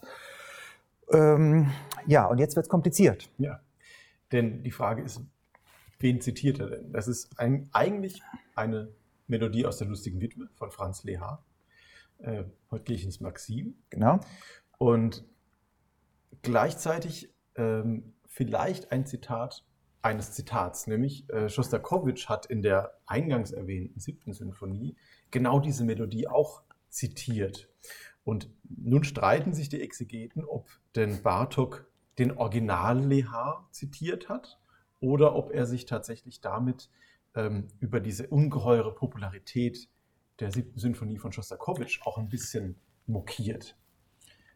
Und ähm, da, da, gehen die Meinungen sehr stark auseinander in der Wissenschaft, äh, weil es verschiedene ähm, Aussagen gibt, es gibt verschiedene Quellen, aber Bartok selbst hat uns leider im Unklaren gelassen darüber, was er denn da tatsächlich äh, wollte. Also er hat es auch in seinen Erklärungen zur, zum genau. Konzert für Orchester wohlweislich ausgespart. Genau, da erwähnt er das nicht. Äh, es gibt eine äh, Erinnerung eines äh, Kollegen, ähm, Bartok hat ihm gesagt, äh, dass es darum geht, dass hier ein ein, quasi ein Musiker sich an seine Heimat erinnert und äh, gewalttätig unterbrochen wird, also von, ja,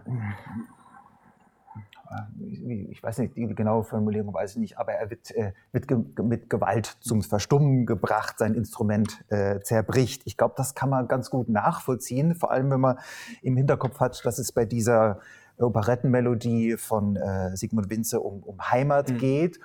Ähm, und eigentlich ja auch sowohl bei Lehar als auch bei Schostakowitsch um Heimat geht. Denn bei diesem äh, äh, Zitat aus der lustigen Witwe, da geht es äh, äh, textlich auch um äh, Heimat, allerdings in dem Sinne, naja, da gehe ich ins Maxim, da kann ich die, die geliebte Heimat vergessen, also sozusagen weg, wegtrinken. Ja. Und bei äh, Schostakowitsch geht es ja um den drohenden Verlust der Heimat durch den Einmarsch der, der deutschen äh, Truppen. Genau. Ja. Ähm, ja, aber genaueres wissen wir nicht. Äh, es gibt tatsächlich widersprüchliche Aussagen. Zum Beispiel hat sich der jüngste Sohn von äh, Bartok, Peter, erinnert, dass er damals diese Uraufführung äh, in New York im Radio gehört hat, zusammen mit seinen Eltern. Und äh, äh, sie haben dieses, dieses Leha-Thema, das Schostakowitsch da so, so breit auswalzt und zum Gewaltthema ummünzt, äh, gehört. Und sie, sie haben sich noch gewundert, äh, dass der das da so im Exzess aus, äh, ausschlachtet. Äh, ja, der Peter lässt auch durchblicken, dass sein Vater äh, den genauen Ursprung, nämlich die Lehauer Operette, wohl nicht kannte. Mhm. Aber für ihn, den Peter, war klar, dass, der, äh, äh dass das Zitat auf den Leha gemünzt ist. Und dann gibt es die gegenteilige Aussage von Antal Dorati, einem ungarischen Dirigenten, äh, der Bartok auch gut kannte und der sagt, ihm hätte Bartok sozusagen im Vertrauen mitgeteilt, nee, eigentlich ist es ja ein Seitenhieb gegen den ähm, Schostakowitsch, weil er diese Art, ähm, eine Sinfonie zu schreiben, als trivial mhm. empfand und vor allem diese Aufnahme durch, äh, ähm, durch die amerikanischen Hörer, die fand er übertrieben und da musste er sich abreagieren. Ja, was machen wir jetzt damit, Timo? Es hat beides seinen Reiz. Also man kann, äh, man kann es ganz unvoreingenommen hören. Ähm, also es ist äh, in jedem Fall eine, ähm, eine sehr, sehr singuläre Erscheinung, würde ich mal sagen, in der symphonisch und konzertanten Musik. Also so eben dieses Unterbrechen und dann auch im Prinzip lautmalerisch äh, Verlachen einer dieser mehrmaligen Versuche, diese Melodie irgendwie anzubringen und dann eben auch ins Groteske ziehen. Du hast gerade gesagt, äh, beim dritten Mal ist es die Tuba, die bisher ja auch im, in dem ganzen Werk noch nicht wirklich zur Geltung kam, immer nur im, in der Gruppe der, der Blechbläser, aber dass sie wirklich einen thematischen Kern trägt. Ja, das ist ja eigentlich schon an sich sehr mhm. skurril, ne, dass das da passiert. Ähm, und gleichzeitig eben dieses lautmalerische Lachen, das sind auch ganz, also es ist auch instrumentatorisch wahnsinnig virtuos notiert, teilweise mit Trillern, mit äh, Tremolo-Figuren in den Trompeten, äh, mit, mit, chromatischen Figuren in den, in den Holzbläsern. Also da, und es ist auch jedes Mal ein bisschen anders. Also das finde ich auch ganz äh, ja. typisch für Bartok, dass er dann nicht sagt, das mache ich jetzt dreimal gleich, nee. sondern es ist jedes Mal irgendwie ein bisschen was, ja. was nochmal noch mal mehr an der Schraube gedreht eigentlich. Ne?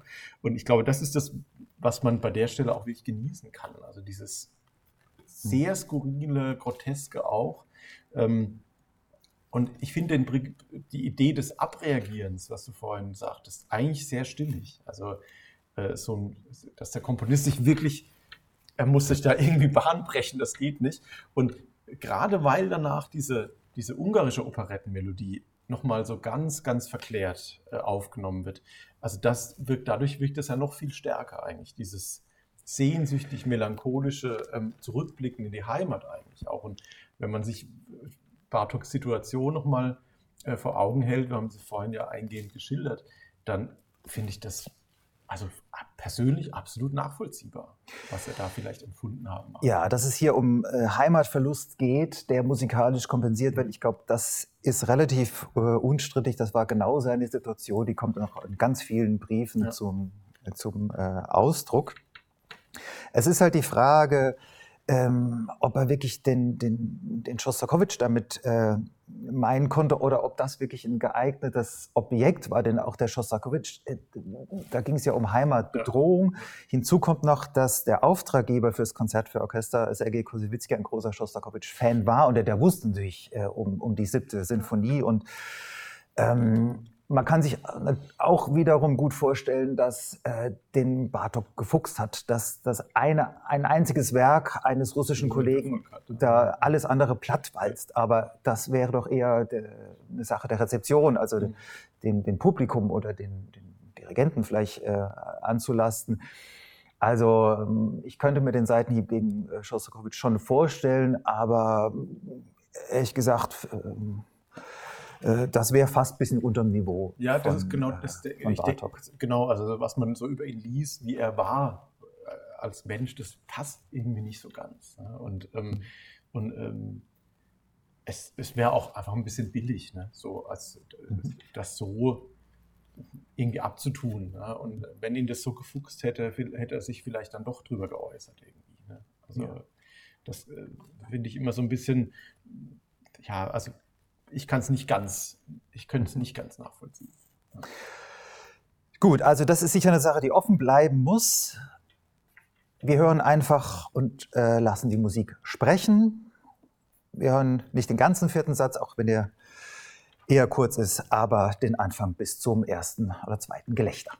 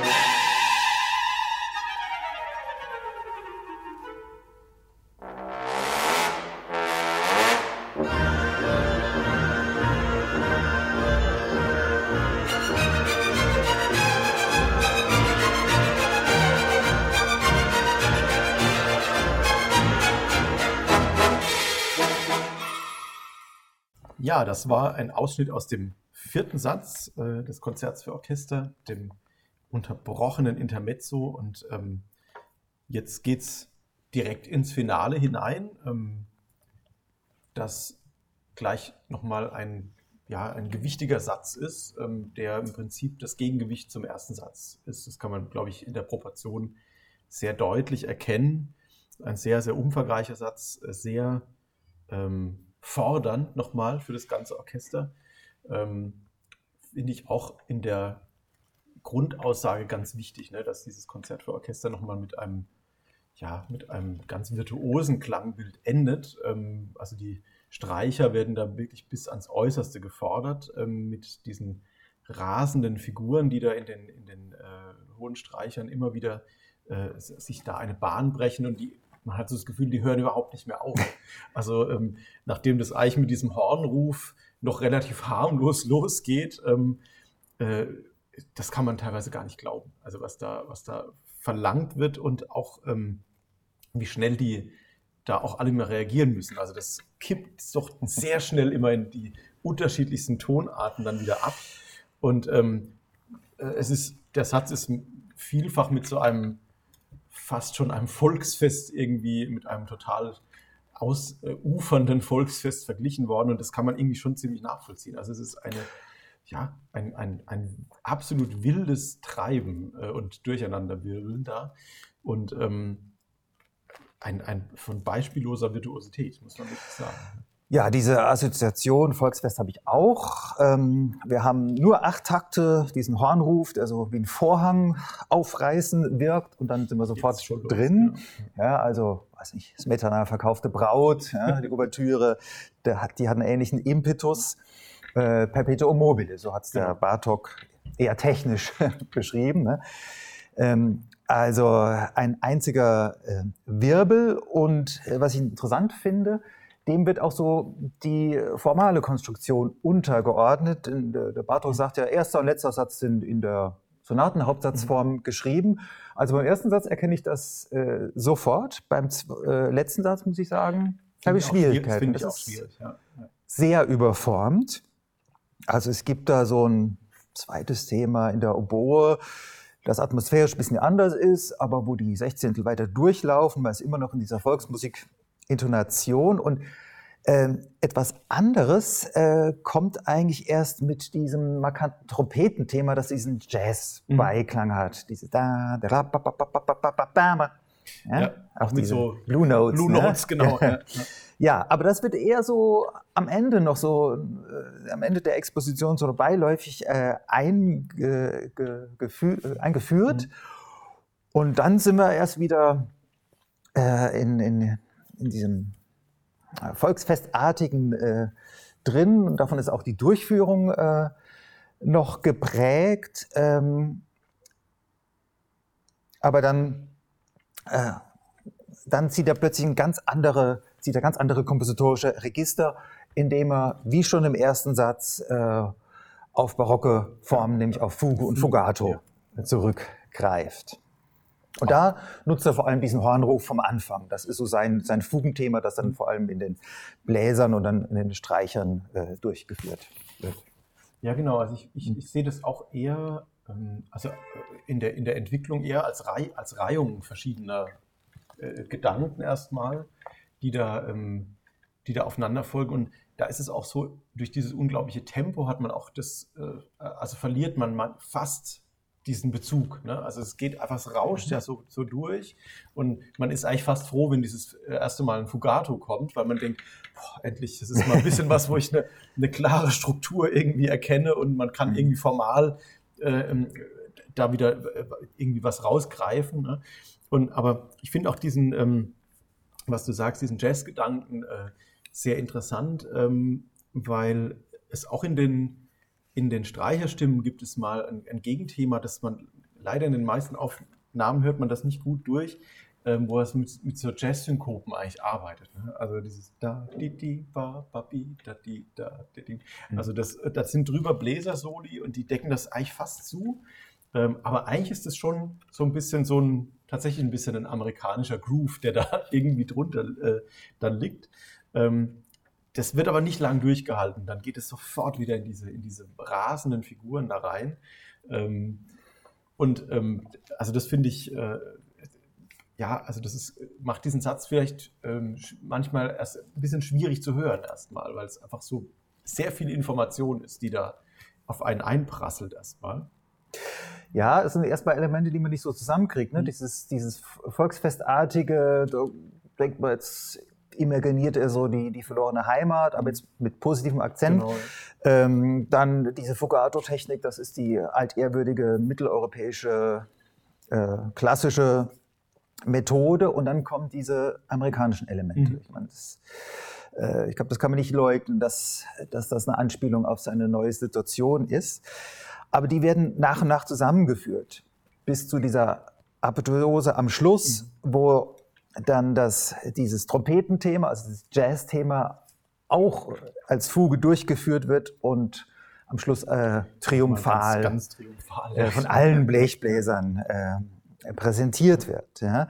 Äh, aber was diese, diese Überfüller an Informationen angeht, ähm, es gibt auch immer wieder diese Rückverweise auf vorherige Sätze. Ja. Ne? Also die Quarten spielen wieder eine große Rolle.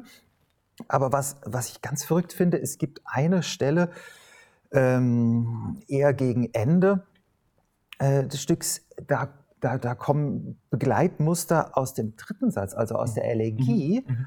äh, die kommen dann plötzlich rein und die, das ist die Stelle so nach der, ja, in, in der Reprise eigentlich schon wieder, wo man nicht genau weiß, wohin wir die Musik mhm. führen. Ja, da ist diese Fuge erstmal abgearbeitet und dann, und dann kommt diese, diese, diese, diese diffuse Stimmung in den, in den Streichern. Das sind diese, ähm, diese Begleitbewegung äh, in ja. kleinen Terzen auf, aufwärts, was so, so, so eine beglemmend. Äh, sehr eng, sehr eng genau, engräumige Stimmung da ähm, in Gang setzt. Und, und das führt in, so einem, in diesem riesen äh, langen, ähm, na, dieser, dieser äh, ewig langen Entwicklung hin zur Apetuose. Genau, ja. Aber das ist ein ganz langer Prozess. Also da, genau, da hat man auch den Eindruck, das ist, äh, also auch wenn man die Partitur so mit, mitliest, äh, das ist, man hat das Gefühl, die Streicher, die müssen das unglaublich lange vorbereiten, mhm. bis man da endlich ankommt an dieser, an diesem, an dieser Apotheose. Ähm, und trotzdem eben dieses Rückbeziehen, auch ich, ich sehe da auch immer wieder den, äh, das, das Anfangsmotiv vom, vom ersten Satz, vom schnellen Teil, dieses da da da, ne? mhm. das ist hier immer auch wieder verarbeitet, es taucht immer wieder auf, diese Tonleiterfigur. Ähm, und äh, also das, das schafft auch wieder da eine große Kohärenz. Ne? Und ähm, äh, das ist alles wieder aufeinander zu beziehen. Ne? Und, ähm, was, ich, was ich immer äh, spannend finde, was ich irgendwie als frisches Motiv empfinde, ist dieser Oktavsprung, diese fallende Oktave, die da im, im letzten Drittel dann immer mal kommt in den Bläsern, weil da da bin ich mir immer nicht sicher, wo das, her, wo das herkommt. Ne? Also es ist ja eigentlich ein sehr ein leeres Intervall, ne? also ein, reines Intervall, ein, ein Oktavraum. Eigentlich sehr wenig prägnant im Vergleich zu dieser tollen Quarte, die wirklich ähm, mhm. entweder dynamisch oder resignativ klingen kann. Die Oktave ist ja schon so neutral auf eine Art und Weise. Ne? Mhm. Und ähm, wo das wiederum ähm, herkommt, ob das tatsächlich aus diesem Hornruf, aus dieser ersten Oktave abzuleiten ne? ist. Ja. Ähm, aber das, das ist so wie was, irgendwie was Frisches, habe ich so mhm. das Gefühl da immer. Mhm. Naja, es ist klar zu erkennen, dass er in dem Finale vieles einlösen wollte. Mhm. Ja? Deshalb diese Rückgriffe auf, auf die vorherigen ähm, Sätze und deshalb diese Vorbereitung der Aperturose. Ähm, aber klar ist auch, dass er äh, dass er zwischendrin in dieser ganzen Volksfest-Ekstase auch nochmal einen kurzen Schritt zurückgeht. Das ist nämlich im, im, in, der, in, der, Reprise, also im, im, dritten Teil dieses fünften Satzes, äh, um nochmal kurz zu reflektieren, was habe ich eigentlich durchgemacht. Mhm. Wir hatten auch diesen, diesen Epitaph für eine verstorbene äh, Person.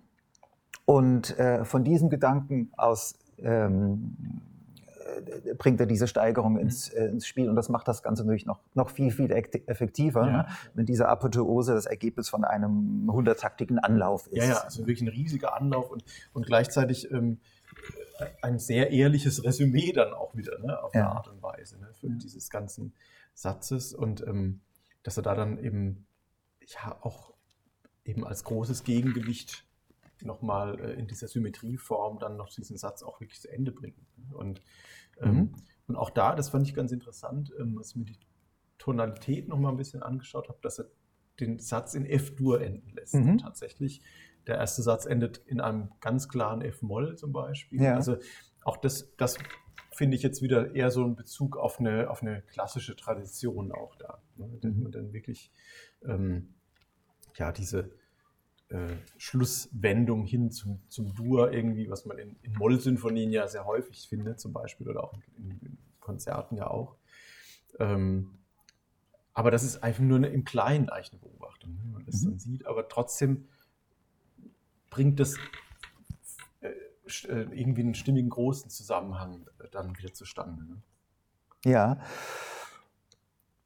Und die Tatsache, dass Teile dieses letzten Satzes, also vor allem die, die zweite Hälfte, doch wie sinfonischer Jazz klingen, würdest du auch sagen, das ist eine Verbeugung vor, seinem, vor seiner zweiten Heimat, äh, Verbeugung vor der, auch vor der amerikanischen Musik, etwa Gershwin. Ja, Gershwin. Gershwin. kannte er, ja. Also Gershwin habe ich da auch immer so ein bisschen die Assoziation, weil es auch, ähm, ja, äh, also es gibt äh, diese Blue Notes, du hast es in der Harmonik mhm. so ein bisschen diese an, angeschärfte Jazzharmonik, äh, die da eine Rolle spielt.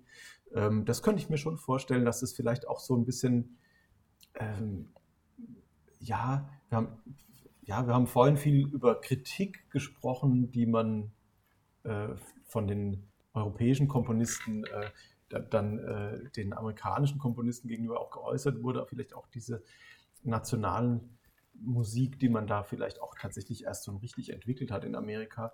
Ähm, ich könnte mir das bei Bartok aber trotzdem vorstellen, dass das eben nicht nur alles Kritik ist, sondern dass er eben auch schaut, was gibt es denn da und dass er eben so jemand wie Gershwin durchaus ähm, bewundern konnte. Mhm. Also ähm, wenn man sieht, äh, wie Gershwin sich eben an mit, mit äh, uramerikanischen äh, uramerikanischer Musik, nämlich dem Jazz, dann im Prinzip auseinandergesetzt hat, ähm, dass er vielleicht da auch ein bisschen ein, äh, einen Vergleich zu sich sehen konnte, wie er sich eben um die nationale Musik seiner Heimat gekümmert hat. Mhm. Also ich könnte mir vorstellen, dass da so, so, eine gewisse Geistesverwandtschaft dann auch vielleicht eine Rolle spielt und dass das eventuell doch eine Würdigung auch ist. Ja, dann hören wir eine letzte Stelle aus dem Konzert für Orchester und zwar wäre mein Vorschlag, dass wir das Ende hören. Ähm, und zwar die Passage mit diesem langen Aufbau hin zur Apotheose hin. Das wären also so etwa die letzten, na, ich vermute mal die letzten drei Minuten des äh, fünften Satzes.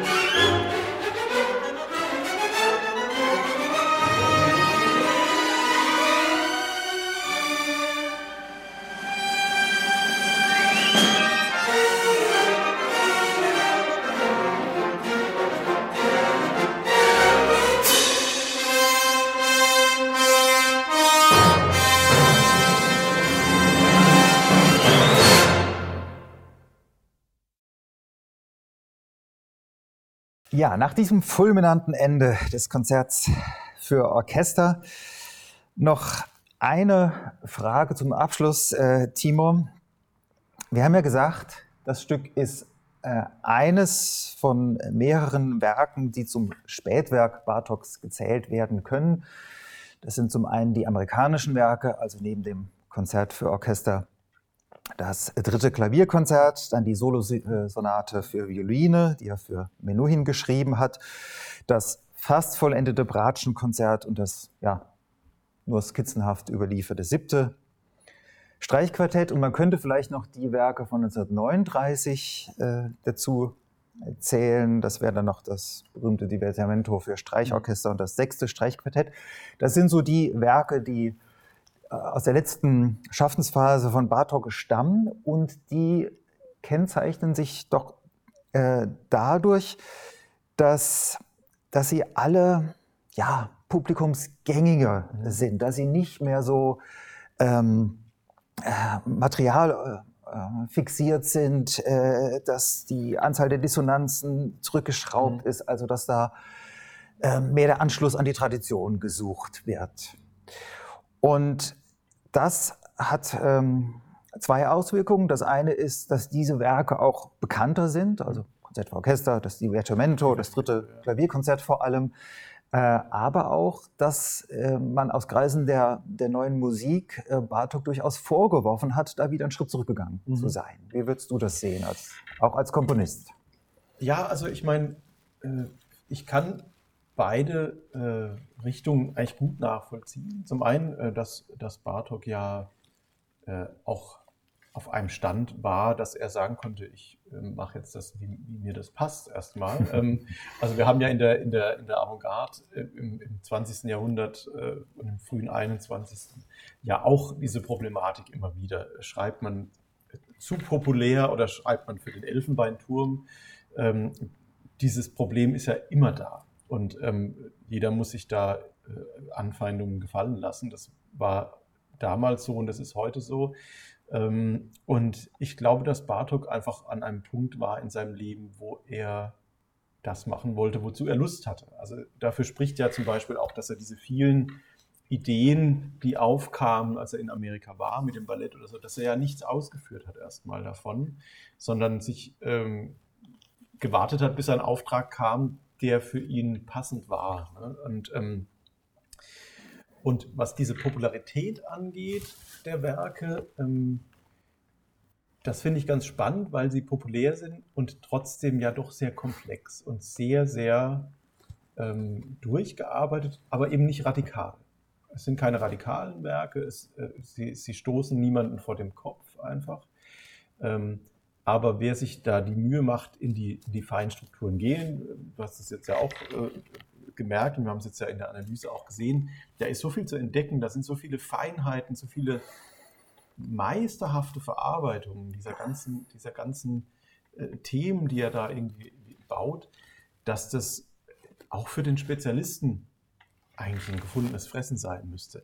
Aber da haben wir tatsächlich dieses Problem, dass sobald etwas populär wird, ähm, wird es als äh, nicht mehr so wertvoll oft angesehen. Also das ist was, was man heutzutage auch be bemerkt. Also wenn jetzt eine Opernuraufführung ein Riesenerfolg ist, äh, dann wird immer erstmal dran rumgemäkelt, dass das irgendwie vielleicht zu, äh, zu sehr äh, dem Publikum entgegenkommt, was eigentlich ein voll, vollkommener Quatsch ist, weil letzten Endes braucht ein Komponist das Publikum, damit sein Werk rezipiert wird. Sonst kann das ja auch einfach nur im Kopf behalten. Und ähm, das finde ich bei Bartok so interessant, dass eben die nachfolgende Komponistengeneration ihn da so stark kritisiert hat. Also im Prinzip, er hat nichts Neues mehr gebracht. Er hat im Prinzip sein Övre abgeschlossen. Also das finde ich sehr klar. Es ist abgeschlossen. Es sind keine offenen Fäden. Natürlich die Fragmente äh, des Bratschenkonzerts ist ja Fragment geblieben. Ähm, die, sind, ähm, die sind da, aber geistig ist es ein Abschluss meiner Meinung nach und ein sehr stimmiger Abschluss und äh, vielleicht auch ein versöhnlicher Abschluss mit manchen. Also populär muss nicht unterkomplex heißen. Ja. Auf keinen Fall. Aber es kommt ja noch hinzu, das haben wir am Anfang so ein bisschen rausgearbeitet, dass äh, gerade die Emigranten in den USA doch auch unter einem wirtschaftlichen Druck standen, auch unter einem moralischen Druck, ja, sich gegenüber der neuen Heimat irgendwie dankbar zu erweisen. Und ähm, zum Beispiel hat jemand wie Ernst Krennig, der auch emigriert war, äh, gesagt, dass, dass er schon kritisch drauf geschaut hat, wie sich viele seiner Kollegen da angepasst haben. Und er meinte, und sogar der Bartok hat wohl ähm, diesen Umständen da irgendwie Tribut gezollt. Sogar der Bartok, der doch eigentlich als so unangreifbar ja, ja. und über den Dingen stehend äh, galt. Ja, also ich finde das ein bisschen ein hartes Urteil. Also ich glaube, dass diese Musik trotzdem noch sehr, sehr modern ist für die Entstehungszeit. Natürlich, sie ist jetzt, sie ist nicht dodekaphonisch, ja, sie ist nicht, äh, sie, ist, sie ist nicht komplett atonal, äh, äh, aber es ist äh, ein Personalstil. Ich finde, man erkennt Bartok immer darin. Ähm, und es ist genug Modernes auch in der Verwendung der Instrumente, was er macht, wie er die, wie er die Instrumente einsetzt, was er für Effekte daraus zieht.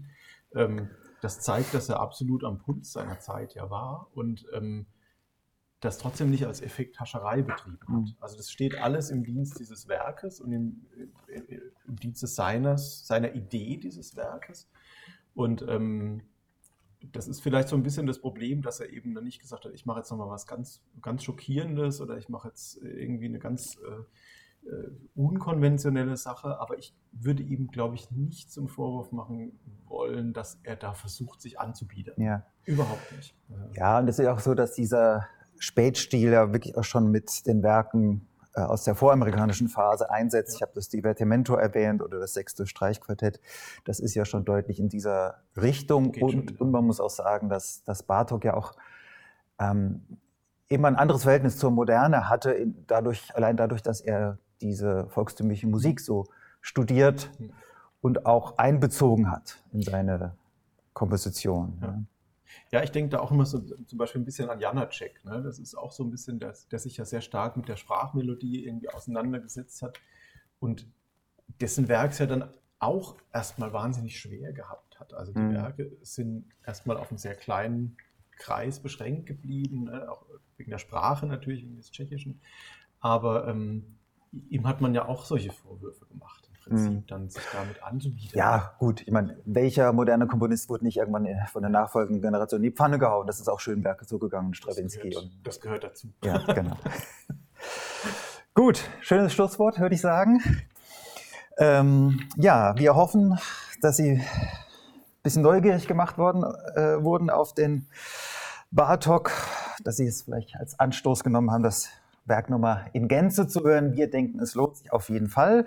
Wir, das sind Timo Joko Hermann und Markus Imsweiler und wir haben schon die nächsten Stücke wieder äh, in petto und freuen sich, wenn Sie im Februar wieder reinhören. Das ist der, jetzt muss ich es auf den Kopf sagen, 21. 21. Februar. Genau. genau, und da wird es um Mendelssohn gehen und zwar um zwei Ouvertüren, zwei seiner bekanntesten Werke, nämlich die Hebriden-Ouvertüre und die Ouvertüre zum Sommernachtstraum. Bis dahin, alles Gute.